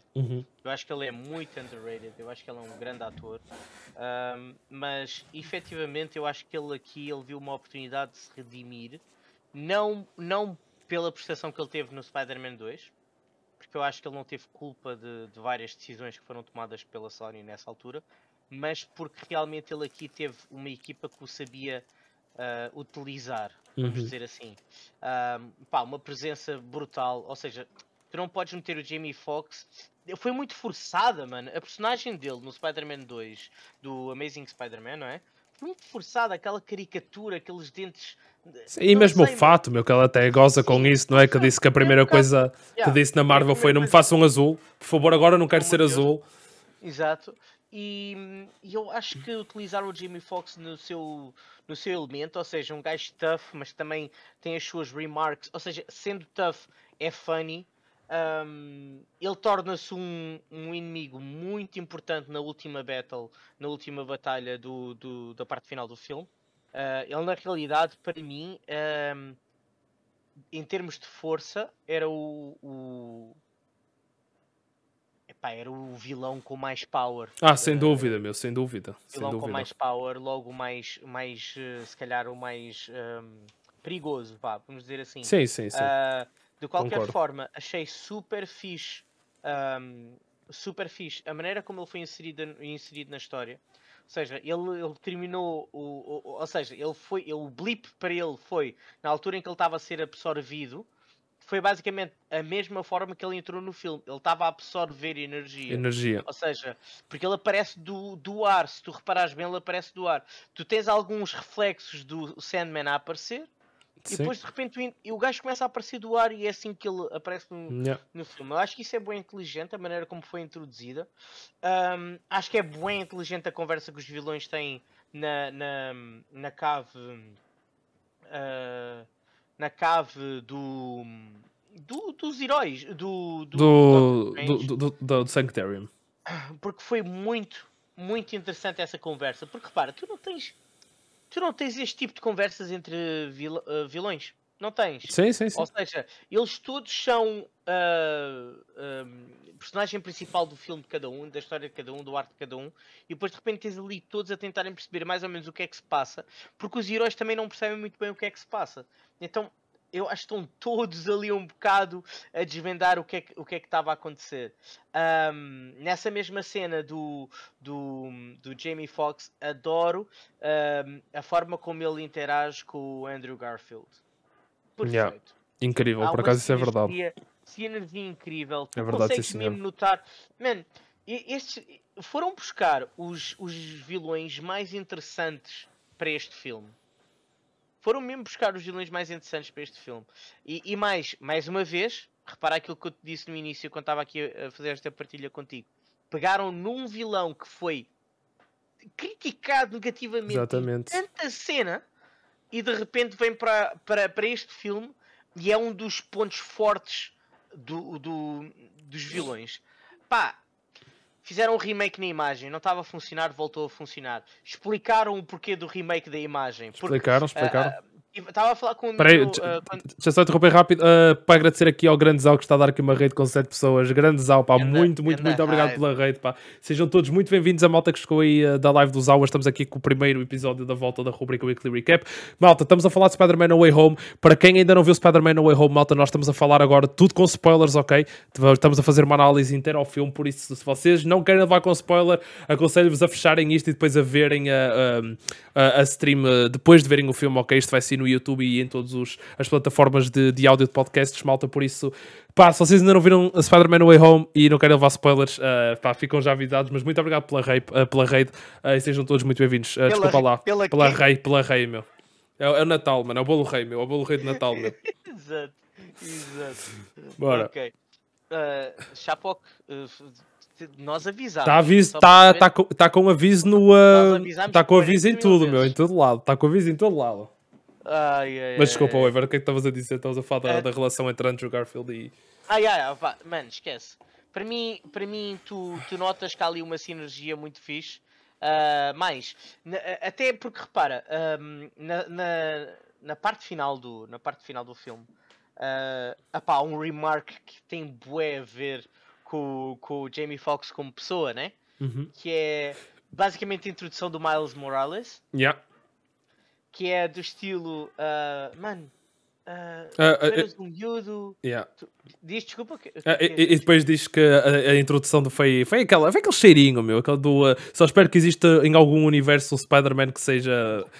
Seja Black. Exatamente. É, epá, mas eu acho bem engraçado a forma como ele falou, tipo, tu ajudas Muito os top. pobres, tu ajudas isto. Eu achei que eras black e eu tipo, Yeah, assim, não- estava mesmo nada à espera desta linha foi de, incrível, por acaso, meu. de, de diálogo, meu. E, e Mas isso é muito coisa- a Jamie Foxx. Yeah, e completamente, não é? Totalmente Ou a seja, Jamie Foxx. houve uma liberdade boeda grande deles serem eles próprios. Uhum. Ah, há uma entrevista que o William Dafoe dá o. ah, Está-me a faltar o nome do Dr. Ock. Do ah, Alfred Molina. Do Alfred Molina e do Jamie Foxx, Yeah. em que eles dizem que a Marvel deu-lhes boa liberdade de eles serem eles próprios ahm, neste filme. O que não é muito normal a Marvel fazer, não é? Uhum. Ah, não é muito normal no sentido em que eh, eles já, já- ou ou seja, eles foram buscar já personagens definidas, mas eles pensaram, não, não, não, vamos melhorá-las, vamos mudá-las, vamos adaptá-las ao, ao universo da Marvel Studios. E, epá, eu achei incrível. Essa personagem para mim foi muito, muito boa, até porque ah, o Jamie Foxx é o vilão que dá mais força ao Green Goblin. Não sei se faz sentido o que eu estou a dizer. Hum, Kind of. Quando ele tem aquele change of heart no, na, no apartamento. Ah, no apartamento do Happy, sim, sim, sim, sim, sim. sim. Estás a Já- ver? Já Porque a repara, ali naquele momento tu tinhas o Sandman a confiar mais no Tom Holland, tinhas o, o Dr. Ock a confiar no Tom Holland, tinhas o. O Laser estava desaparecido. Estava paradinho, estava paradinho, estava na, na carrinha, mas estava paradinho, tipo, Yeah. não estava, não era nenhuma influência negativa nem, nem positiva. E tens o Green Goblin que consegue meter tanto o Sandman como o Electro contra o Iron, contra o Iron Man. Contra o Spider-Man. Contra o Spider-Man. Contra o Spider-Man. E, e, mano, eu acho que esse ponto foi um ponto. Mano, foi, foi aí que tudo virou. Repara, foi nesse preciso momento que o tabuleiro, eh, o jogo virou para o Tom Holland. Sim. Em que a pressão pôs-se em cima dele. E por Em que a acaso, responsabilidade era dele. E por acaso, eh, eh, essa cena pá, teve um momento incrível ah, que foi ahm, quando nós conseguimos. eh, quando o, o Spider-Man começa a ter o Spidey Sense e nós temos um close-up na cara do, do, ah, do Tom Holland e nós, pá, diria quase que pela primeira vez vimos mesmo. Pá, o, desde o início até ao fim, como é que funciona o Spidey Sense do Spider-Man, em que aquilo, eu gostei bué do, do, do toque em que eles abafam o som, que quer dizer que o Spider-Man está-se literalmente a tentar concentrar naquilo que está a sentir, porque ele não sabia, ele, tá, ele andava de um lado para o outro, ele não fazia ideia do que é que estava a sentir. Exato, ele tinha Demasiados estímulos e ele, eu- eu estou a sentir alguma coisa, mas não sei o que é, e depois do nada ele só se vira para trás e manda uma teia co- co- contra o, Gr- o Green Goblin. Eu nessa altura já estava a achar que era o Lizard. Confiança. Pois Mas olha, foi. E foi à confiança. Não foi bem, quer dizer, ele sabia, não é? Ele não foi bem à confiança, ele Não, sabia. Olha que eu acho, eu acho, sabes uma cena? Eu acho que ele não sabia. Ah, eu, eu, acho que ele, eu acho que ele sabia eu, porque. eu fiquei com a sensação que ele teve. Seja, Sim, é, mas isso é o Spidey Sense. O Spidey Sense é a cena dele sentir alguma coisa que está para estar a acontecer. Eu entendo, eu entendo. Aqui, aqui a questão é esta, é que do estilo. Primeiro de tudo, ah, mais uma vez, e isto é bem importante na personagem do, do, do Peter Parker. Qual é a primeira coisa que ele, que, ele, que ele diz quando começa a ter esta sensação? Já não me lembro. Fala- pergunta pela Aunt May. Onde é que Ah, ok. está? Primeira coisa, preocupação dos outros, logo. Segunda coisa, demasiados estímulos. Ele estava rodeado de vilões. Ele não sabia de onde é que viria a cena. Eu sinto que ele lança a, a teia a teia por instinto completo. Ou seja, ele concentra-se ao ponto de não ter influências exteriores. Sim, mas é o isso mesmo, é isso mesmo. sozinho. Exatamente. Por isso é que eu estou a dizer que eu sinto que ele não sabia conscientemente onde- o que é que estava a fazer. É, Só e- menos. Isto é igual, isto é igual àquela parte em que o, o Doctor Strange tira o a alma dele. Sim, sim, corpo, sim, sim. Sim, a- aquilo é o Spidey Sense, isso é o Spidey Sense totalmente. Isso é Compreendes? totalmente Yeah. o Spidey Sense. E, e é aí que eu. e Por isso é que eu, tipo assim, ok, isto foi uma cena completamente inconsciente e ele acertou. Mas pronto, foi, foi a Sim. sensação que eu tive. Mas- Mas, por acaso eu acho que foi uma cena super, super bem feita. Eu acho, Foi que a nice. cena, eu acho que essa cena no geral foi mesmo incrível porque foi longa, não foi uma cena. Normalmente, quando nós vemos o Spidey Sense, é uma cena que ele eh, tem o sense, olha para um lado e faz alguma coisa. Não, nós aqui tivemos quase que 30, 40 segundos em que ele andava de um lado para o outro, com o som abafado, eh, aquilo com close-up na, na, na cara do Tom Holland e eu por acaso eu adorei esse momento porque pá, eu acho que nos deu uh, deixou-nos ver quase que por dentro da cabeça do Spider-Man e isso sinceramente foi algo que eu adorei. Mas yeah, pá, este foi o Electro, pá, como eu já disse eu sinceramente adorei o, uh, o Electro exatamente, o Electro neste filme e, uh, e pá, Jamie Foxx teve uma prestação incrível. Agora eu acho que pá, passando para o provavelmente o vilão principal do filme, eu digo provavelmente porque Uh, eu acho que em certos momentos o Electro é que foi o vilão principal durante algumas partes, principalmente durante a fight na, na estátua da liberdade e durante a cena no, uh, no, uh, no, no, edifício do Happy o, o Eletro também teve uma. Ele, ele, quase que assumiu uma posição de poder também, um bocado. Por isso é que eu digo que ah, eu acho que às vezes, até em certas situações, era o Eletro que era o principal, pá. Mas de tudo, uh, por tudo que o, uh, que, que, o Green Goblin fez, né, de matar a Aunt May, da cena que ele fez no final de quase matar o, o Maguire, eu acho que ele tem que ser considerado o, um, o, uh, o vilão principal. E pá, William Dafoe, meu Deus, eu, eh, eh, isto agora é como já William the Goat, meu, não é William Dafoe, é William the Goat, porque realmente a prestação do homem neste filme foi algo de extraordinário. Uh, aquela cena no, uh, no apartamento do Happy, quando ele está a porrada com o Spider-Man, foi uma das melhores cenas de porrada que nós já tivemos num filme da Marvel. Incrível, foi mesmo incrível. Aquela cena em que ele está literalmente a dar murros ao Green Goblin, com o Green Goblin encostado à parede. O homem só sorri. Ele dava-lhe murros, murros, murros. E o homem sempre a sorrir. Fez lembrar o Joker da, também. Yeah, Fez lembrar imenso o Joker. Crazy. E, uh, crazy, pá, e, eu, eu, sério, eu, eu, durante o filme todo eu, eu, só dizia como é que este gajo tem 66 anos, ah, mano. E outra coisa que como se é que este homem... sabes, um dado muito importante. Toda essa cena foi filmada pelo William Dafoe. Como assim? Ele não teve stunt double. Não, não, não, eu sei, eu sei. Ele, ele, ele, foi ele que fez. É por isso, é por isso que eu estou a dizer que não, não sei, que eu, que eu, que eu me perguntava como é, que este, como é que este homem tinha 66 anos, porque foi ele que fez todas as fight scenes. Yeah. Todas as fight scenes do filme foram feitas pelo William Dafoe inacreditável, a sério. Eu, eh, eu, eu, sinceramente acho que ele teve uma melhor prestação neste filme do que no primeiro Spider-Man, vou ser muito honesto. Se calhar isto é uma, uma, uma opinião um bocado uh, controversa, mas na minha opinião acho que a prestação do Willem Dafoe foi bastante melhor. Pá, também porque ele já tem mais anos de experiência, obviamente. Uh, eu acho que no geral todos os, os atores deste filme tiveram uma melhor prestação neste filme do que em qualquer outro filme do Spider-Man, mas o Willem Dafoe destacou-se. Eu vou ser muito sincero, eu só não acho que ele é o melhor, porque eu, uh, o melhor, eu, eu só não acho que ele teve a melhor prestação do filme porque ele adorei a prestação de Tom Holland. Eu acho que Tom Holland fez um trabalho fenomenal do início ao fim do filme. Pá, mas o William Dafoe, se não está em primeiro lugar, está em segundo, certeza. E eu adorei. Uh, e é pá, não sei o, o, o que é que tu achaste. Pá, eu, eu sinceramente, eu, eu, fiquei sem palavras para, para o William Dafoe depois de ver este filme. Mano, é, aquilo que eu sinto do William Dafoe foi que ele estava extra creepy. Uhum. Estava, estava, estava, estava. Ou seja, a, a cara dele estava não, eu não. Eu, I don't know.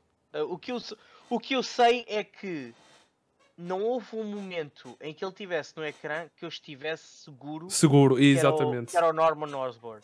Osborn. Sim, mas é que já desde o início, porque eles dão-nos aquela, aquela falsa sensação de que ele é bom, que é quando ele deixa o fato para trás, que ele, que ele vai para um beco, deixa o fato para trás, lança uma pedra e destrói, e destrói a máscara, que por acaso é uma cena que é bué, que foi totalmente. Um, que está totalmente do, relacionada do, do Spider-Man. Uh, do Spider-Man 2? Ou do Spider-Man... Exato, do Spider-Man é 2.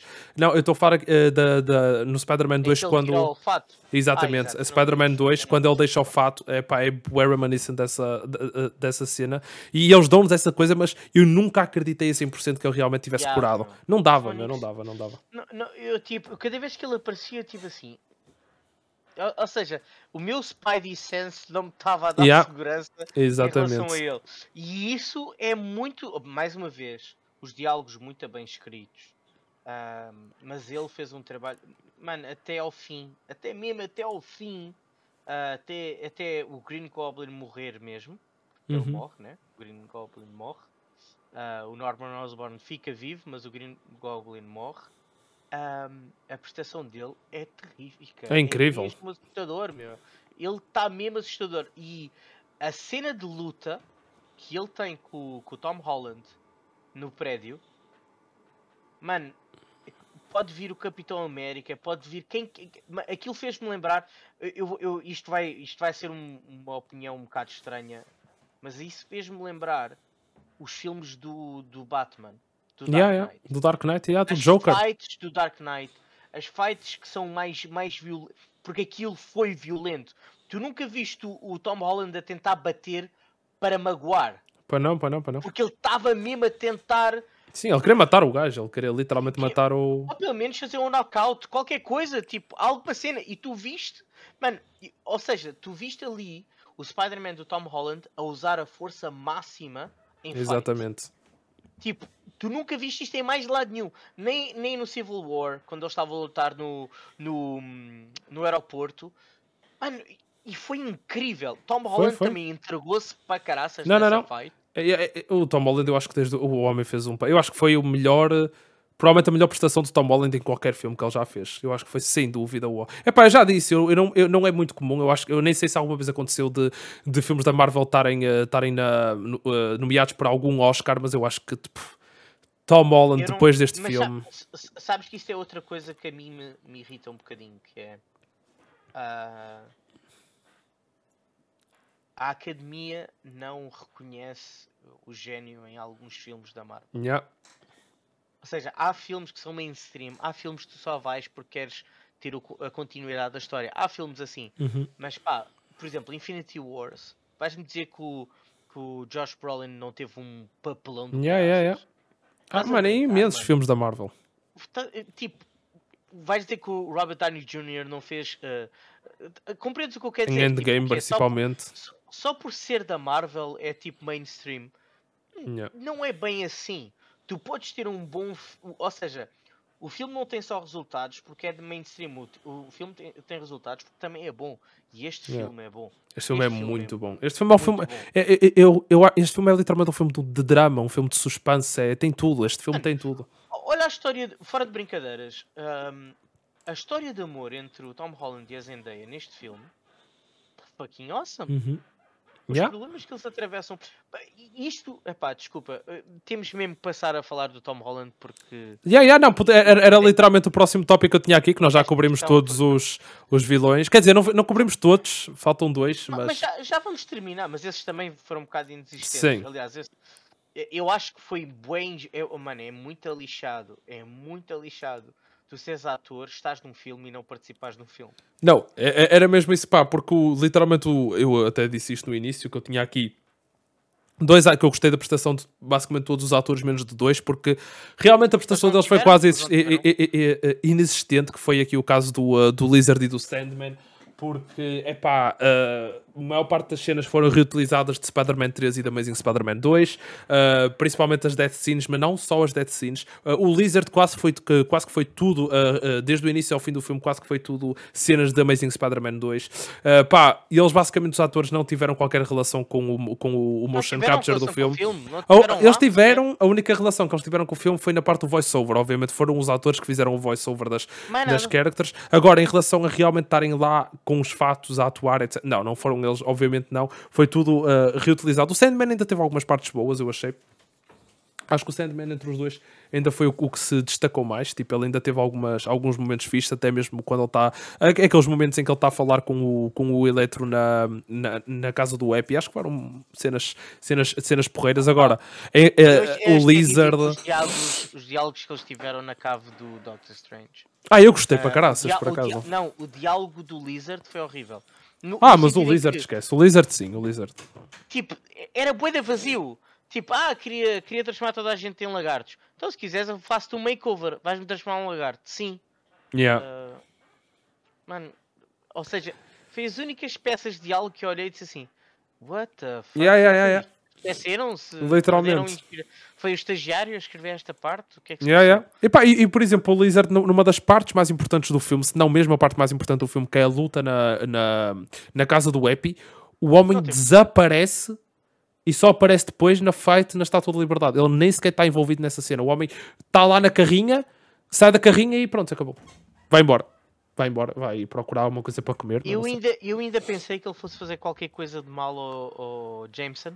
Yeah, yeah, yeah. Mas não, ele passou reto. motivo, né? Ele não, passou passou, reto. reto. Foi-se embora. Foi-se embora. Tipo, ah, ou seja, para mim, ahm, eu entendo porque é que eles estavam lá. Porque eles precisavam de mais dois eh, inimigos para, para, para depois para aquilo que a gente vai dizer a seguir. Mas ahm, porque era necessário uma fight de 3 contra 3. Epá, mas tive pena, porque, por exemplo, o Sandman tem uma história bem interessante. Pois tem, pois tem, super. pessoal com o Peter Parker. Pessoal, Com o porque Toby. foi ele que matou, Yeah. foi ele que matou o, Un- o Uncle Ben, não é? Com o Toby. Exatamente. Portanto, ahm, o Toby tem uma relação fixe com o Dr. Ock, mas o Dr. Ock, e, ou seja, o Dr. Ock tem um change of heart no final do filme, o que faz com que a conversa que o Andrew Garfield teve com o Electro, o, o Toby Maguire podia ter com o Sandman. Pois podia, perfeitamente. Entendes o que eu quero dizer? Claro. Mas não aconteceu porque Não Pá, aconteceu. porque não houve um porque não houve um build-up da história mas Sim. isto isto falando da, da Zendaya e do, e do e do Tom Holland ah, mano a, a história de amor que eles têm neste filme Não, é é incrível. muito, é muito muito interessante Uhum. porque acho acho a parte em que eles estão a fazer FaceTime um com o outro dita muitas regras da relação deles Ah, ou seja, repara, quando ela lhe pergunta eh, se ele está satisfeito por eh, a identidade dele ser, eh, ser conhecimento público, ele diz uma coisa boa da fixe, que ele diz, "Eu- só tive uma semana de vida normal desde que, que a aranha me, me mordeu, foi quando tu descobriste. Yeah, yeah. E tipo, queria- eles têm um bond para além de- do namoro deles, né? E eu, epá, eu acho que é. Eu, a sério, eu acho que é bem interessante e isso faz com que a MJ também seja uma, uma personagem central nesta história. Sim, e por acaso, pá, foi uma coisa fixe porque nos outros dois Spider-Man, nos outros dois filmes do Tom Holland, mais concretamente no Homecoming, no, no Far From Home, eles já tiveram um papel mais importante, mas pri- principalmente a MJ era, uma, era, era muito uma, uma personagem secundária. No Homecoming, totalmente, ela mal aparece, e quando, e quando aparece é totalmente uma personagem de comic relief. Ah, quando ela, agora, no Far From Sem Home, dúvida. ela já tem uma, uma, um papel mais importante, muito mais importante, obviamente, mas aqui, pá, sem eles, ah, este filme não era a mesma coisa, pá, o- obviamente eles tiveram um dos momentos, ah, foram a razão pela qual um dos momentos mais importantes aconteceu no filme, não é? Que é um dos melhores momentos também, que é quando finalmente aparece Andrew Garfield e Tobey Maguire, não é? São eles os dois que, o tra- que os trazem para, para o filme, mas, mas muito, mas, mas foi muito mais além disso, obviamente. Eles estiveram sempre ao lado do Peter, ok?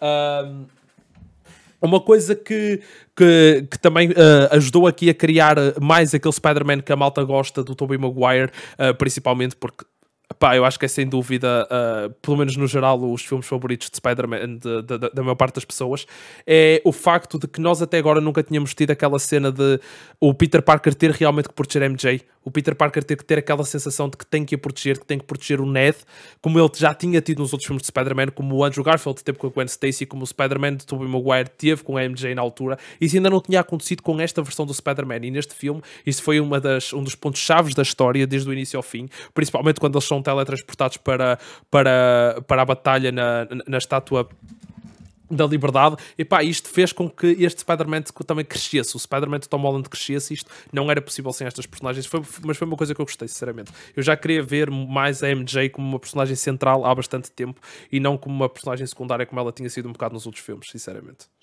E eu acho que e aquilo que tu estás a dizer, pá, completamente de acordo.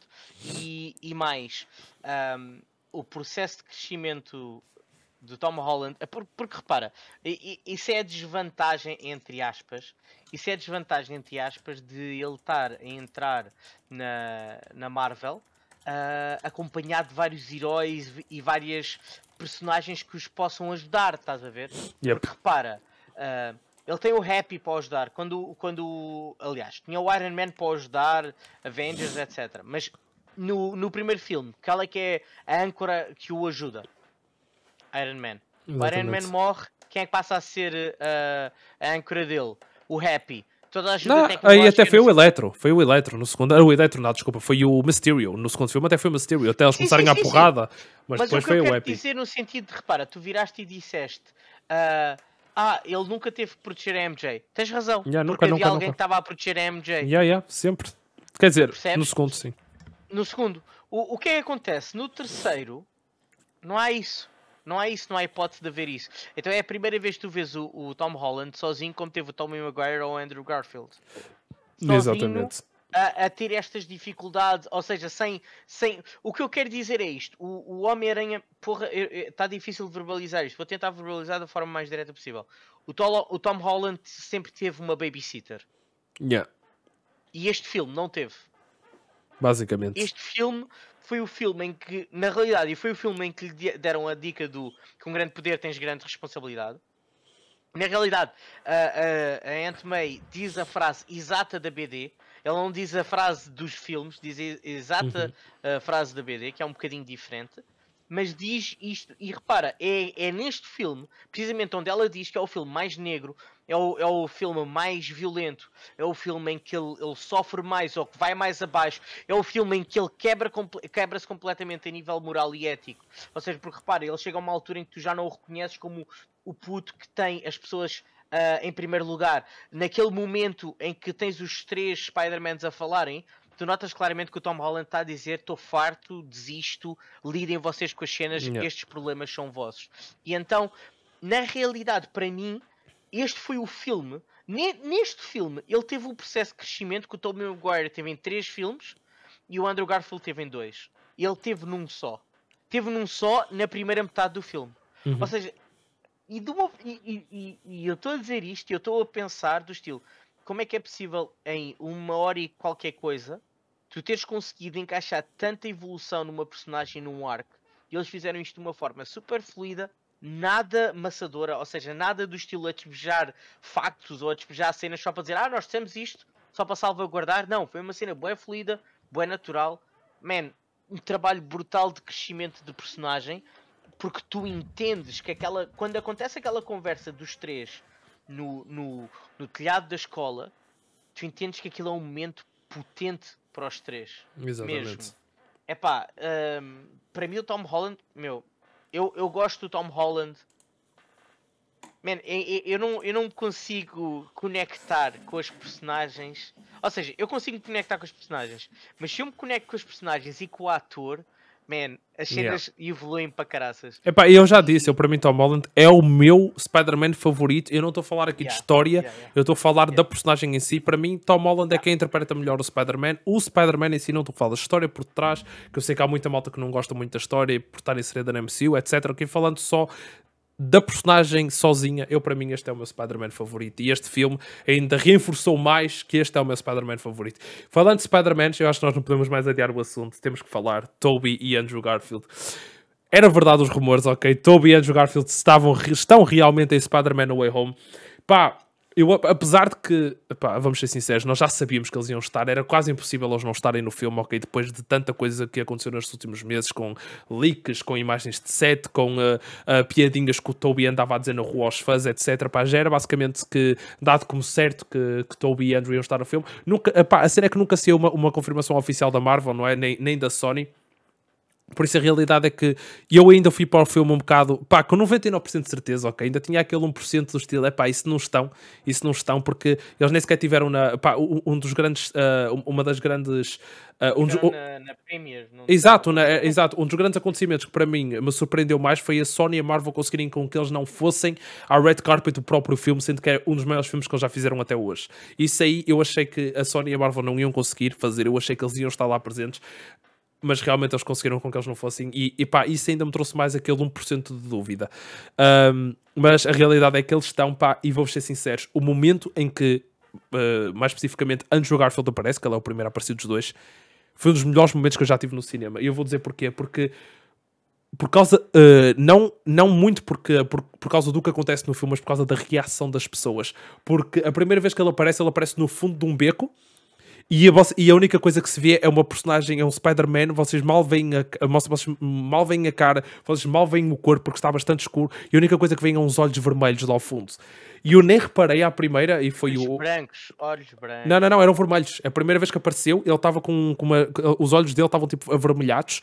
E ah, por acaso. Eu, yeah. eu, por acaso achei que estavam brancos. E por acaso. E, eu, e a primeira vez que, que eu, eu, eu, por acaso, na altura, até. Olhei para o lado, por alguma razão, tipo uma cena de um segundo, e o Guerra, que estava ao meu lado, literalmente a única pessoa no cinema que disse alguma coisa, eu só ouço a berrar: É o Andrew!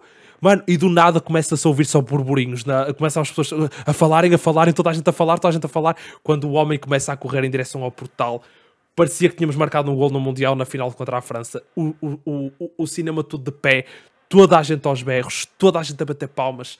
Mano, tremia tudo. Esse foi um dos, meus, um dos melhores, acho que foi o melhor momento que alguma vez tive no cinema.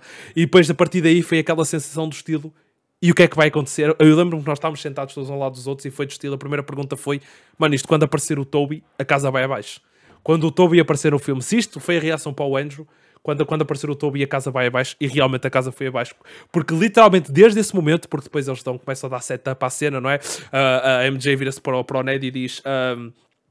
Uh, ok, então faz isso outra vez e agora vamos realmente encontrar o Peter Parker, o nosso Peter Parker.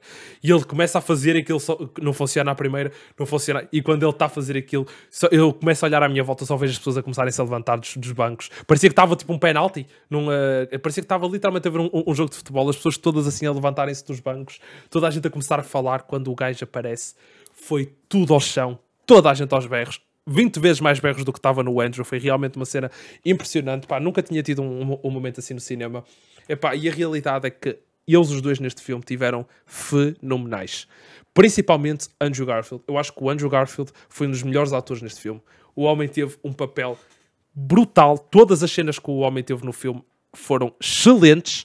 Uh, muito, pá, eh, pá, e, e, a realidade é que já se está a notar isso porque nas redes sociais, se vocês tiverem, pá, se vocês estiverem a fugir de spoilers, não estão muito à procura deste tipo de conteúdo. Mas quem já viu o filme está à procura de conteúdo de Spider-Man Way Home e quem anda à procura disso, principalmente nas redes sociais, eu ainda hoje vi um post que tinha tipo 10 mil ou 20 mil gostos e a pergunta era quem é, quem é que é o vosso Spider-Man favorito, Tobey Maguire ou Andrew Garfield, retweetar e dar like, eram tipo 20 mil likes Andrew Garfield e só tipo 500 retweets Tobey Maguire. As pessoas estão a ficar loucas por Andrew Garfield, já vejo mal a dizer que Andrew Garfield é o, é o Spider-Man favorito deles, porque realmente o papel de Andrew Garfield neste filme de Spider-Man foi incrível. Uma cena que me chamou mesmo boa atenção foi aquela cena que eu olhei, que, que eu olhei não, mas, mas que eu reparei que, que aconteceu, que realmente me, me transpôs aquela sensação de este gajo, meu, este gajo é realmente o Spider-Man. Foi na cena, eu não sei se tu te lembras desta cena, foi mesmo um pormenor que foi na, uh, quando eles estão no laboratório e estão, a, e estão a, a, fazer as curas para os diferentes vilões. O gajo faz uma cara de nojo, né? Uh,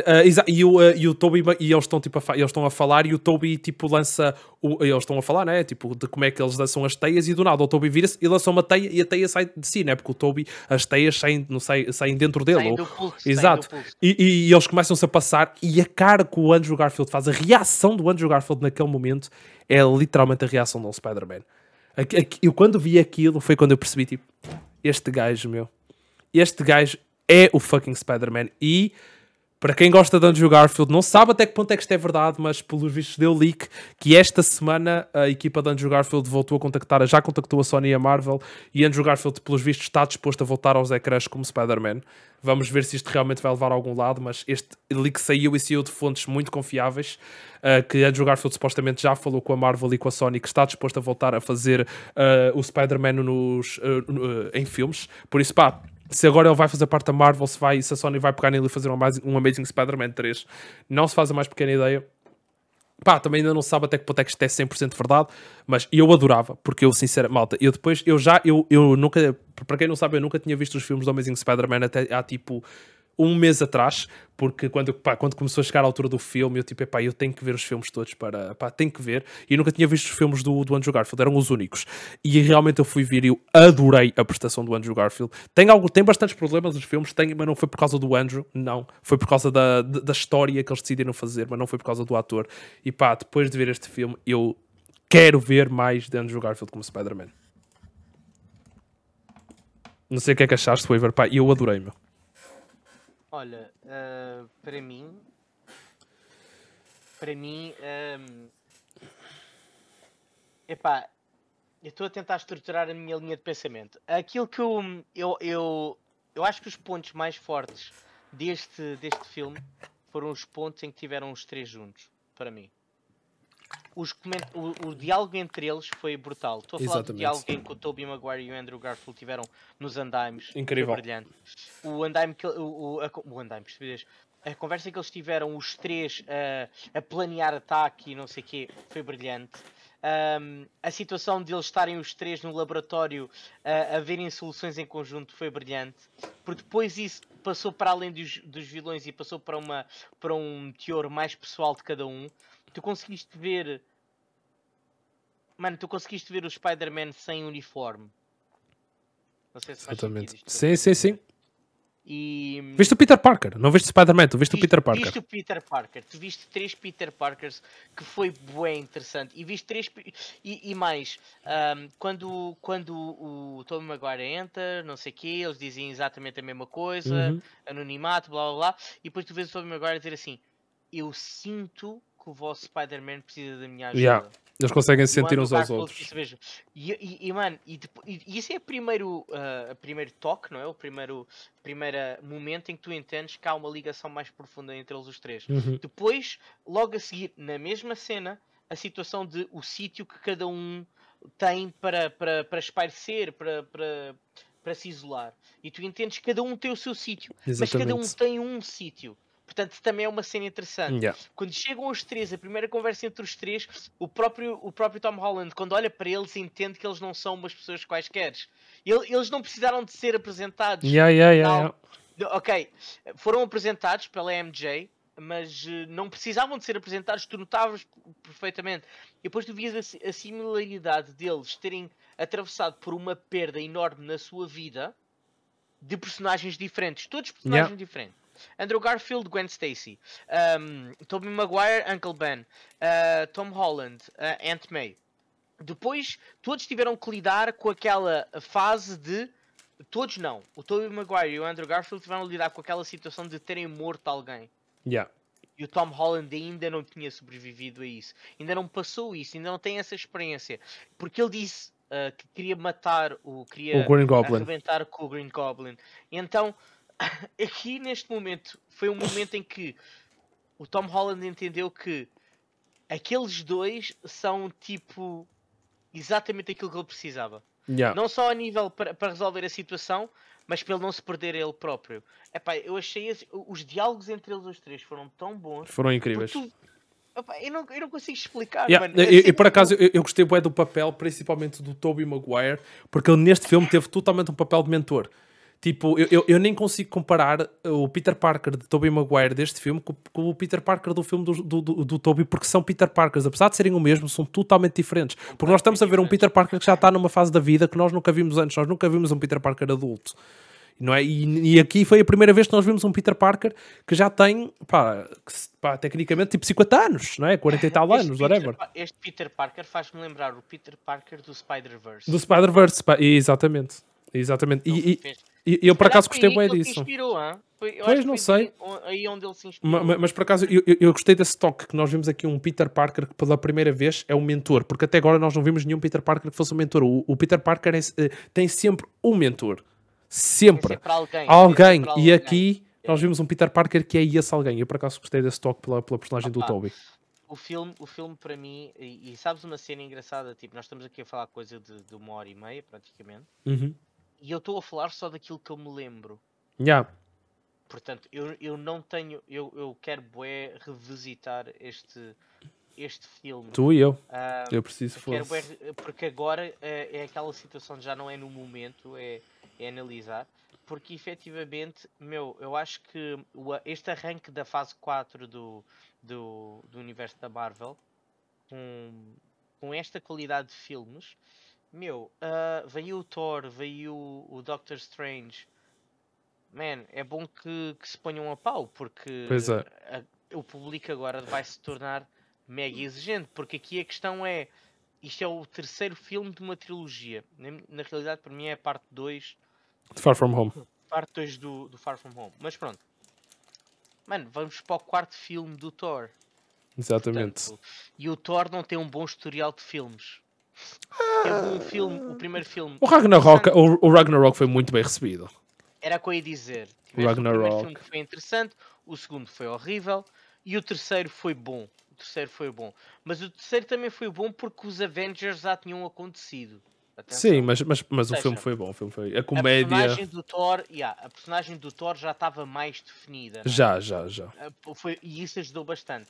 Mas pronto, agora o Doctor Strange, epá, ah, o trailer que, que viste no final, não é? Tu viste no final o trailer? Incrível. Incrível. Pá, incrível. e agora temos que pensar é como é que vai ser a relação entre. Porque pá, a real pergunta aqui é se aquele uh, Evil Strange é o Evil Strange do What If ou se aquele Evil Strange é um Evil Strange totalmente diferente. Pá, não fazemos a mais pequena ideia. Pá, também vimos o Wanda, uh, também vimos a Miss Marvel, uh, vimos mais quem? Quem é que nós vimos mais? Ai, agora já não me estou a lembrar. Mas esses três eu, eu, sei que vimos. Vimos a Miss Marvel, vimos a Wanda e vimos o Evil, o, o Evil Strange. Eu estou super entusiasmado para ver como é que vai ser o, o Multiverse of Madness. Mas o Doctor Strange tem um historial de filmes incrível, porque o homem, meu Deus, o homem é uma das personagens mais adoradas da Marvel neste momento. Benedict Cumberbatch é, para além de ser um é muito bom ator. Ele Excelente é muito, ator. Muito bom ator. Um, aliás, uh, acho que praticamente, praticamente neste momento uh, tu tens muito bons atores a liderar, porque vai, vai ser o Tom Holland e o, e o Doctor Strange a liderar este Provavelmente. vaga, não é? E se calhar a Wanda, uh, não sei como é que nós ainda não sabemos muito bem qual é que é o papel da Wanda neste momento, porque tivemos o WandaVision, ainda não vimos mais nada da Wanda desde o WandaVision, onde ela basicamente se autodestruiu a si própria, não é? Uh, agora vamos ver, pá, temos que ver qual é que vai ser o papel dela. Também nunca mais vamos falar da Capitã Marvel. Capitã Marvel uh, desapareceu depois tenho, do Endgame. Eu tenho, eu tenho aí um knowledge, um rumor que a Brie Larson vai deixar de ser a Capitã Marvel. Ai, uh, epá, eu sei que ela, ela, ela já está, ela já tem contrato para aparecer na Ai, qual é que é? É a série ou o filme que é o. Uh, Está-me a esquecer agora do nome, mas vai haver uma série filme, uma série ou um filme que agora já não me estou a lembrar qual é, em que ela vai aparecer, que já está, porque foi, uh, foi anunciado durante o, uh, a cena do. a apresentação do, do, Kevin Feige no final do ano passado. No, eles no final de cada ano a Disney tem sempre uma apresentação de, do que é que vai acontecer, a Marvel, etc. E. Uh, e ela já está confirmada para um filme que eu agora não me estou a lembrar. Ela vai ter, exatamente, já está confirmado. Captain Marvel 2, que vai ser em 2023, foi confirmado isso. E o The Marvels, é isso, The Marvels. Ela está confirmada no filme The Marvels, que também vai ser em 2023. Isso é informação eh, anterior a este rumor que eu te estou a dizer. Um, ehm, sabes que há o rumor de que ela não se deu muito bem com, com o cast dos Avengers. Sim, é? sim, sim, sim. Eu, eh, algo me parece, isso não é bem um rumor. Isso é uma cena Pois mais verídica do que, do que, do que parece. Mas, mas pá, é, é o que é e, e vamos ver. Uh, também estou ansioso para ver o Guardians of the Galaxy. Yeah, super. Uh, perceber como é que eles vão fazer esta dinâmica, porque agora o Thor vai estar com eles, né? Tipo, claro, e isso vai ser incrível. Ai meu Deus, esse filme vai ser tão quero... bom.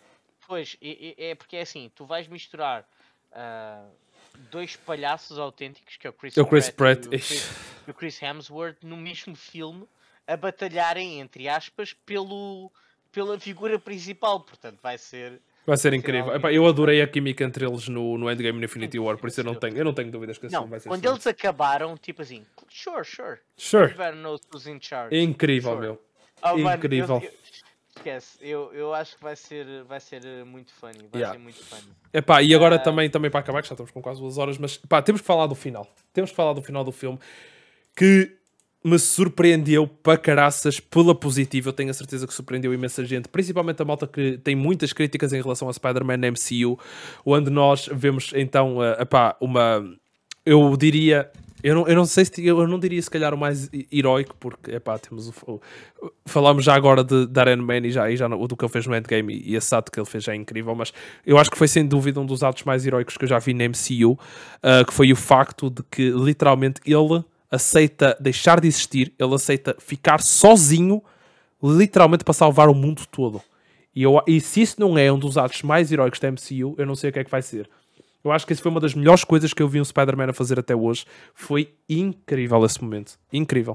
Sabes que, tu comparares esse momento com o, com o do Tony Stark, eu acho, eu acho que não é justo. Mas eu vou-te eu vou -te explicar porquê. Eu entendo, eu entendo porque é que tu o comparaste. Uhum. Eu acho que não é justo. Eu vou explicar porquê.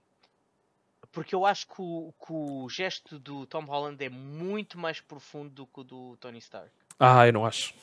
Eu, eu, eu acho, eu acho. Eu acho que tão... Isso aí, eu nem consigo muito. Ah, sabes, sabes, porque, sabes que é que eu acho? Porque repara, o Tony Stark, o Tony Stark é um, é um fechar de um arco enorme de história em que ele, naquele momento, afirma e mostra a toda a gente que é real, que ele evoluiu como pessoa. Sim. Porque ele é o gajo mais narcisista que existe. Obviamente. Okay? Portanto, uh, uh, ou seja, ele, ele, ninguém estava à espera que ele tomasse essa decisão ok? E vai sempre ser relembrado por isso. Aquilo que o Tom Holland fez foi salvar o mundo sem créditos. Compreende o que eu quero dizer? É pá, eu Sem compro sim. créditos. Nunca ninguém vai saber que ele fez. Mas Sim, ele colocou-se numa posição é verdade. em que não tem nenhum relacionamento com ninguém. Ele basicamente, e, e era aqui este o ponto que é, ele basicamente seguiu o conselho do Doctor Strange. Tu tens que pensar se queres mesmo viver uma vida dupla. Exatamente. E ele entendeu que não podia viver uma vida dupla. Eu, eu, acho, eu acho que é mais profundo que o Tony Stark, porque repara, não há festejos, não há paradas, não há. Ele não ficou. Ele literalmente. Uhum. Não há, não, não há ninguém para se lembrar deste momento. não- ninguém, percebes? Ele, ele toma a consciência de eu vou salvar o mundo e mais uma vez volta-se a afirmar aqui Tom Holland pensa sempre primeiro nos outros e depois nele. É incrível, meu. Uhum. Toma o Peter um Parker. erro- Sim, sim, o, o Peter Parker. O Tom Holland, exato. Pois. Mas é, é só para não dizer Yeah, yeah, yeah, ah, yeah, ah, mas. Porque, ah, mas aqui, e repara, já no primeiro feitiço, o gajo lixa a situação porque está a pensar nos outros. Uhum. E neste último, ele faz esta decisão porque está a pensar nos outros. Por Exatamente. isso, por isso é que eu acho que não, que não, não se compara, porque um tem parada, um tem história, um tem um reconhecimento global, e o outro é tu salvaste o mundo sem ninguém saber, tu estás a literalmente a, afirmar que não vais. Estás a cortar todos os relacionamentos que tu tiveste. Epá, eu, eu nem me lembrava quando apareceu o Happy e ele estava à frente do cemitério. Yeah. E quando apareceu o Happy, eu achava que. Não, na minha cabeça eles iam falar normalmente. Quer dizer, foi normalmente. Yeah, yeah, yeah. E depois de repente, eu, eu tipo, e o Happy assim, ah, conhecias de onde? Eu tipo assim, como assim conhecia? Ah, oh, shit. Exatamente. Ele também não se lembra de. Ou seja, Isso agora vai ser super interessante porque nós vamos estar a ver outra vez, a primeira vez que algumas personagens se conhecem. Não porque, pá, porque eu, eu por acaso até ontem estive a falar isto com, uh, com os amigos meus, porque isto foi uma, uma questão que me ficou até agora, que é o, ne- eu, eu vou pegar nessa cena específica até, ok? Para, para me tentar explicar porque é um Sim. bocado confuso, mas nós, uh, nós sabemos que o, que o feitiço que o, que o Doctor Strange fez no final foi que toda a gente esquecesse que ele é o Peter Parker, certo? Ou quem é o Peter Parker neste caso, porque ninguém sabe quem é que é o Peter Parker. o que eu percebi foi que o feitiço foi para apagar o Peter Parker como pessoa da Sim. existência. Ou seja, ninguém se lembra do Peter Parker. Pois, ah, não, ma- Mas mas aqui a minha cena é assim. A minha coisa aqui é assim. O, por exemplo, naquela cena, o, ah, obviamente o Happy não conhecia o, o, o- Peter Parker. Mas Conhece ele sabia que o Spider-Man era sobrinho da Aunt May. Por exemplo, então, por exemplo, aqui, fica outra questão. Porque ah, eu, eu, eu, ah, por exemplo, uma das, uma das maiores teorias que, andava por aí antes do filme era que o Ned ia realmente ser um vilão, que se ia tornar um Green Goblin. E depois disto, eu até eu acho que isto deu setup para o Ned ser um vilão no futuro. Ahm, porque, pá, tecnicamente ele agora não tem qualquer relacionamento emocional com o Spider-Man. Para ele, o Spider-Man é um gajo qualquer. Ele não tem, não é amigo do Spider-Man. Mas é essa a minha pergunta. Eu depois, eu depois comecei-me a questionar, porque as lembranças que ele tem com o Spider-Man, ele vai continuar a tê-las. Porque, sendo assim, ele continua a ser o melhor amigo do Spider-Man. Então, imagina, se o Peter Parker se, vestir o fato de Spider-Man e for ter com o, com o coiso, tecnicamente. coisa, ele nunca foi. Ele, ele uh, passou a ser o melhor amigo do, do Spider-Man porque ele era o melhor amigo do Peter Parker. Sim, mas imagina. Mas ele conhece o Spider-Man. Não, ele. Ou seja, ele conhece o Spider-Man, mas não sabe quem é a identidade do Spider-Man. Ninguém sabe. Exato. Ou seja, eh, todas as memórias em que aparece o Peter Parker sem máscara desapareceram Sim, mas, mas, a, mas a minha pergunta é: e as memórias com máscara? Não, não, as memórias com máscara mantêm. Pois, então, então, por exemplo, ah, todas as vezes que o, que, o, ah, que o Ned teve com o Peter Parker com máscara, por exemplo, mantém-se, por exemplo, a- a Zendaya lembra-se de ter ido para cima da ponte com o Spider-Man. A Zendaya lembra-se de ter. o Spider-Man. Pois é isso, é isso, é isso. Spider-Man, não com o Peter Parker. Sim, exato, exato. Mas então imagina, se o Peter Parker, se o Spider-Man fosse, se o- o Peter Parker agora vestisse o fato e fosse falar com a, com a MJ e com o Ned, eles iriam ter uma conversa como se já tivessem conhecido. Como se já se conhecessem. Mas é que isso é bué confuso, porque eu não sei muito bem como é que. E por acaso, eu ainda hoje estava a ver também um vídeo e, eu- e, e por acaso eu vi essa.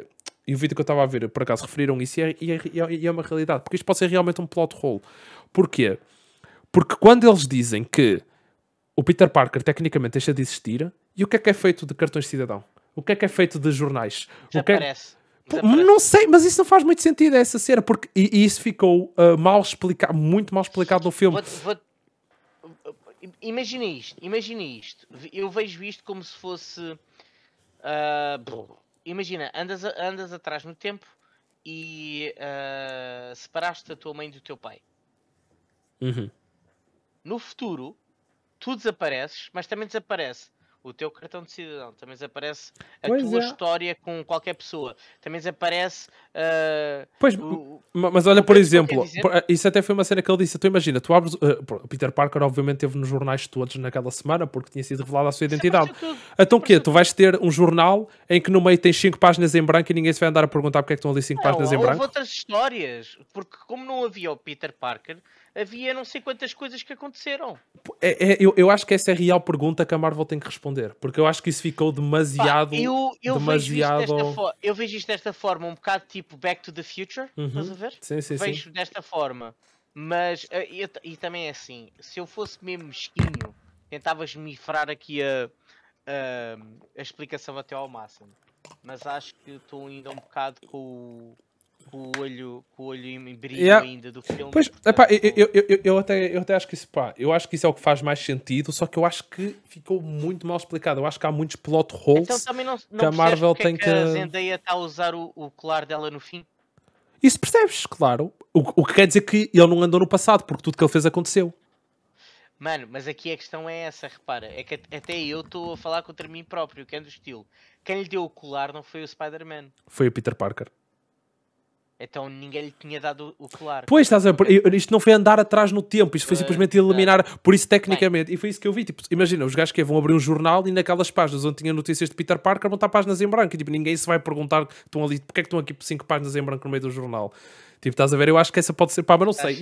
Eu Tá acho que chato, eles devem tá perguntar, eu acho que eles devem esclarecer isso e eu acho que eles até devem esclarecer isso em Doctor Strange Multiverse of Madness, provavelmente. Ou se calhar só vamos descobrir isso na próxima vez que aparecer Spider-Man, que eu sinceramente não acho que a próxima vez que nós vamos ver Spider-Man vai ser num filme dele. Eu acho que eles vão introduzir o Spider-Man agora noutro filme de alguém, ok? Eu não sei se vai ser em, em Doctor Strange Multiverse of Madness, pode ser uma série do Disney Plus, pode ser Miss Marvel, pode ser She-Hulk. Eu acho que ele vai primeiro aparecer aí. Eu acho que depois, porque nós neste momento ficamos um bocado em aberto. A história de Peter Parker está aberta, a história de Spider-Man está em aberto. E eu acho que para eles começarem a fazer agora um filme e fazerem uma suposta nova trilogia, apesar de que nada está confirmado que vai haver uma nova trilogia. ahm, Ou no Venom. ou no Venom. Não, porque. Ainda bem que falaste do Venom. Porque esse é um assunto que eu realmente não me queria esquecer de falar. Eu, ah, se houve algo que eu realmente não gostei neste filme foi da, foi da ending cutscene do Venom. A ending cutscene no Venom foi a única coisa neste filme que me deixou com super ah, mau sabor na boca. E eu vou explicar porquê. Foi aquela coisa, foi tipo, ah, sério que eles foram fazer isto? Porque pá, para quem segue as notícias da, da Marvel, etc., sabe perfeitamente que nos últimos meses tem havido bem aquela, aquela ah, discussão de os direitos do, do, do Venom e do Spider-Man serem da Sony, não serem da Marvel, mas a Marvel quer continuar com o Spider-Man, agora a Marvel quer o Venom no, nos filmes do Spider-Man, e houve essa coisa. Pá, e depois agora, no final de Venom 2, quem viu Venom 2, e nós até já falamos aqui em stream, e tu já, também já deves ter visto, Ever, não é? A ending cutscene de Venom 2, quando Venom 2 vê Spi- é transportado para a MCU e vê o Spider-Man no ecrã, e ele é transportado para a MCU. Yeah, Toda a yeah. gente acha, pronto, finalmente temos o Venom na MCU, temos Eddie Brock na MCU, este Eddie Brock que toda a gente adora, os, os filmes do Venom são incríveis. Estás a falar do Tom, Tom, Tom Hardy, né? Sim, exatamente, eu falo do Tom Hardy, que é o Eddie Brock. Não, não. O que tu estás a falar é que possivelmente se houver um Venom na MCU não vai ser o Tom Hardy. Não, não, não, não vai, porque o- que é que realmente aconteceu aqui? Só- o, que é que, eles vão Esse trazer, eles vão episódio, trazer o, uh, o Venom para os filmes da Marvel, mas não vão trazer o Venom. Basicamente, esta, esta foi a forma da Sony fazer assim, ok, ok, vocês querem o Venom? Vocês ficam com o Venom, mas este Venom é nosso. Nós é que fazemos Yeah. filmes com este Venom. Yeah, yeah, Vocês querem o Venom? Ok. Eu deixo-vos eu, eu, eu Nós ter o Venom aí durante 5 segundos em- no vosso filme, na ending cutscene. Ele está aí durante 5 segundos, depois ele vem para cá outra vez e vocês ficam aí com um bocadinho do Venom e fazem o que quiserem. Por isso o quê? Nós, isto agora vai ser bem estranho, porque vamos ter um Venom que é um ator totalmente diferente nos filmes de Spider-Man e vamos Era ter um que Venom que é o Tom Hardy era nos filmes da Sony. Epá, e deixou-me com um sabor tão mal na boca. Eu fiquei mesmo. Oh, oh, oh, é assim, tu não sabes. Tu não sabes. Não, isso foi o que aconteceu, porque ele foi, foi Não, não. embora. Tu não sabes se o Tom Hardy não vem ser o de Venom na mesma. Sim, ele pode fazer dois Venoms, mas isso se calhar ainda seria mais estranho, meu. Não sei, meu. Olha, Epá, não aquilo, sei. que- aquilo, que eu, aquilo que eu acho estranho, aquilo que eu acho estranho, e aqui foi sim um plot hole, como raio é ficou um bocadinho da simbiose para trás? Pois, é, mas isso aí também já, já foi na cena do. Uh, não sei se viste o Venom 2 quando ele estava na cela e como é que ele, ele mandou o, o simbiote para, para, para cima do, do gajo, que agora estou-me a esquecer o nome dele, do inimigo. É pá, isso aí já é uma. Eu, eu também não percebo, sinceramente. Oh, Continuo oh, até hoje sem perceber como é que isso é possível. Aquilo ficou muito mal explicado. Ficou bué mal explicado. Essa ficou parte bué, ficou muito mal explicado. Muito. Já, já no Venom uh, 2 mas, ficou, eu não, não percebo. Mas pronto, mas pronto. Mas essa para mim ficou assim uma cena. Agora, uma coisa que eu acho que, que eu tiro como conclusão, até porque pá, eu acho que vais querer fechar, né? Sim, sim, sim, sim, sim, sim. É, é que uh, nesta trilogia de, da Marvel Universe do Spider-Man foi o, prim, foi o primeiro e, e, o último filme, né? Até agora, em que o final tem um sabor agridoce. Ou seja, o Peter Parker pela primeira vez tem um final que não é bom. É um final em que não é bom e nem é mau. Não sei sim. se faz sentido que eu, que, que eu sim, sim, sim, sim, sim, sim. Porque todo, todos os filmes do Homem-Aranha, repara, olha o Tobey Maguire. Acaba o. o, o, o há, ou há uma questão com a MJ, ou há uma questão familiar, yeah. ou há uma questão. De, há uma divisão e acaba sempre. Porque o Homem-Aranha é sempre isso. Porquê que eu gosto do Homem-Aranha mais do que gosto dos outros heróis todos? Porque o Homem-Aranha tem problemas como super-herói, tem problemas como, como pessoa. Não sei se. Yeah, yeah, yeah. Mano, Tens o Batman. O Batman, com, como super-herói, tem mais problemas do que como Bruce Wayne uh, milionário. Exatamente. Tipo, sei lá, o Super-Homem, mesma coisa. Vai, vais a outros. Vais, o Tony Stark, o, Cap, o Capitão América, o Thor. Nenhum, nenhum tem problemas pessoais. Pois Se não, pensares bem, nenhum tem problemas nos dois, nas duas personagens na vida dupla. Por isso é que eu sempre achei o, o Spider-Man uma cena boa e engraçada. É, que é, ele, é, ele tem problemas. Ele é humano. Ele é literalmente humano. Ele é humano. Ele é um super-herói humano. Epá, isto é, bem, é estranho de se dizer, mas é o que eu sinto como personagem. E eu acho que este é o primeiro filme em que ele acaba exatamente como o Homem-Aranha devia acabar. Yeah. Que é com uma, com uma sensação agridoce do estilo. É resolvi a minha questão como super-herói, mas a minha questão pessoal está uma merda. Exatamente. Eu, eu, eu, adorei, eu adorei o final do filme. E pá, e dá um setup para o futuro da MCU incrível, porque a minha sensação é que eles vão agora. É este Spider-Man agora está mais próximo que nunca aos Spider-Mans anteriores. Foi a sensação, porque agora este Spider-Man realmente amadureceu. Tem aquela cena de. É um Spider-Man agora que está sozinho, está realmente sozinho, já não tem um mentor como, como os outros Spider-Man estavam sozinhos também, como o Tobey Maguire não tinha realmente um mentor, como o Andrew Garfield não tinha um mentor. Este agora vai ser um Spider-Man diferente e eu pessoalmente gosto de como acabou este filme. Adorei o fato um fato que está bué parecido com o fato do Andrew Garfield, um fato que é bué parecido, um, que é exatamente igual ao do cómica. Eu achei um bocadinho shiny. É pá, eu gostei mas por isso, acaso. Mas isso foi eu, eu achei um bocadinho shiny. Uh, não sei se sabes disto, não sei se estás a seguir o Hawkeye ou não. Tô, adoro, adoro, estou a... Pronto, ok. Então, uh, a cena em que ele passa pelo Rockefeller Park é exato. Temporalmente está é, tá alinhada com o final de season do, do Hawkeye. Sim, sim, sim.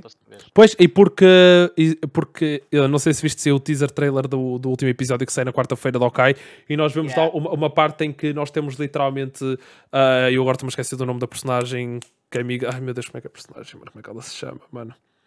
Ele, a Steinfeld, quem faz a, a atriz. Um, sim. Ai meu Deus, está a faltar o nome dela. Agora só me está a vir a Helena, que é a irmã da, da Black tô, Widow, tô... e agora. Eu estou a ficar velho. Yeah, eu, eu, eu, eu, oh, mano, esqueci-me totalmente do. Kate Hutz? Não. Kate? Não? Pá, já, já não me lembro. Mas a personagem principal do Okai, a rapariga que não devia ser a personagem principal do Okai, a personagem principal do Okai devia ser o Okai, mas isso é uma, uma conversa para outro dia. Mas uh, no teaser trailer há uma cena em que ela está a olhar para o céu e ela diz wow.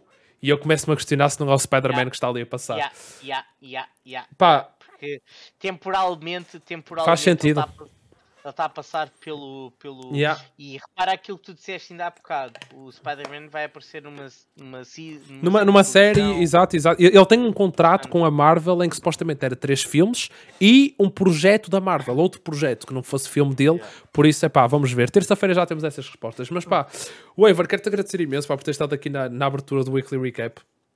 Muito, muito, muito, muito obrigado. Pá. Foi, acho que foi super Era divertido. Para devolver o, devolver o favor do Gamerolics. Do Gamer. Ah, achas, estás tolo, mas não é favor nenhum. Epá, queria agradecer aí toda a gente do chat também. Pá. Espero que tenham gostado aqui. Uh, nós ainda vamos ter provavelmente mais um weekly recap esta semana, ok? Estejam atentos ao Instagram e ao Discord que eu aviso sempre lá. Pá. E pá, espero que tenham gostado. Um formato diferente. Isto costumava ser feito tudo no YouTube. Vocês lembram-se, o Weekly Recap costumava ser um vídeo semanal que saía todos os domingos a falar de tudo que aconteceu no mundo de videojogos, filmes e séries. Agora, eu acho que faz mais sentido ser um podcast. Eu prefiro uh, que seja um podcast. E uh, quem não, isso para a malta. Uh, não se esqueçam que todos os podcasts do Weekly Recap vão estar disponíveis no YouTube para vocês verem e também em formato de áudio em todas as plataformas de podcast.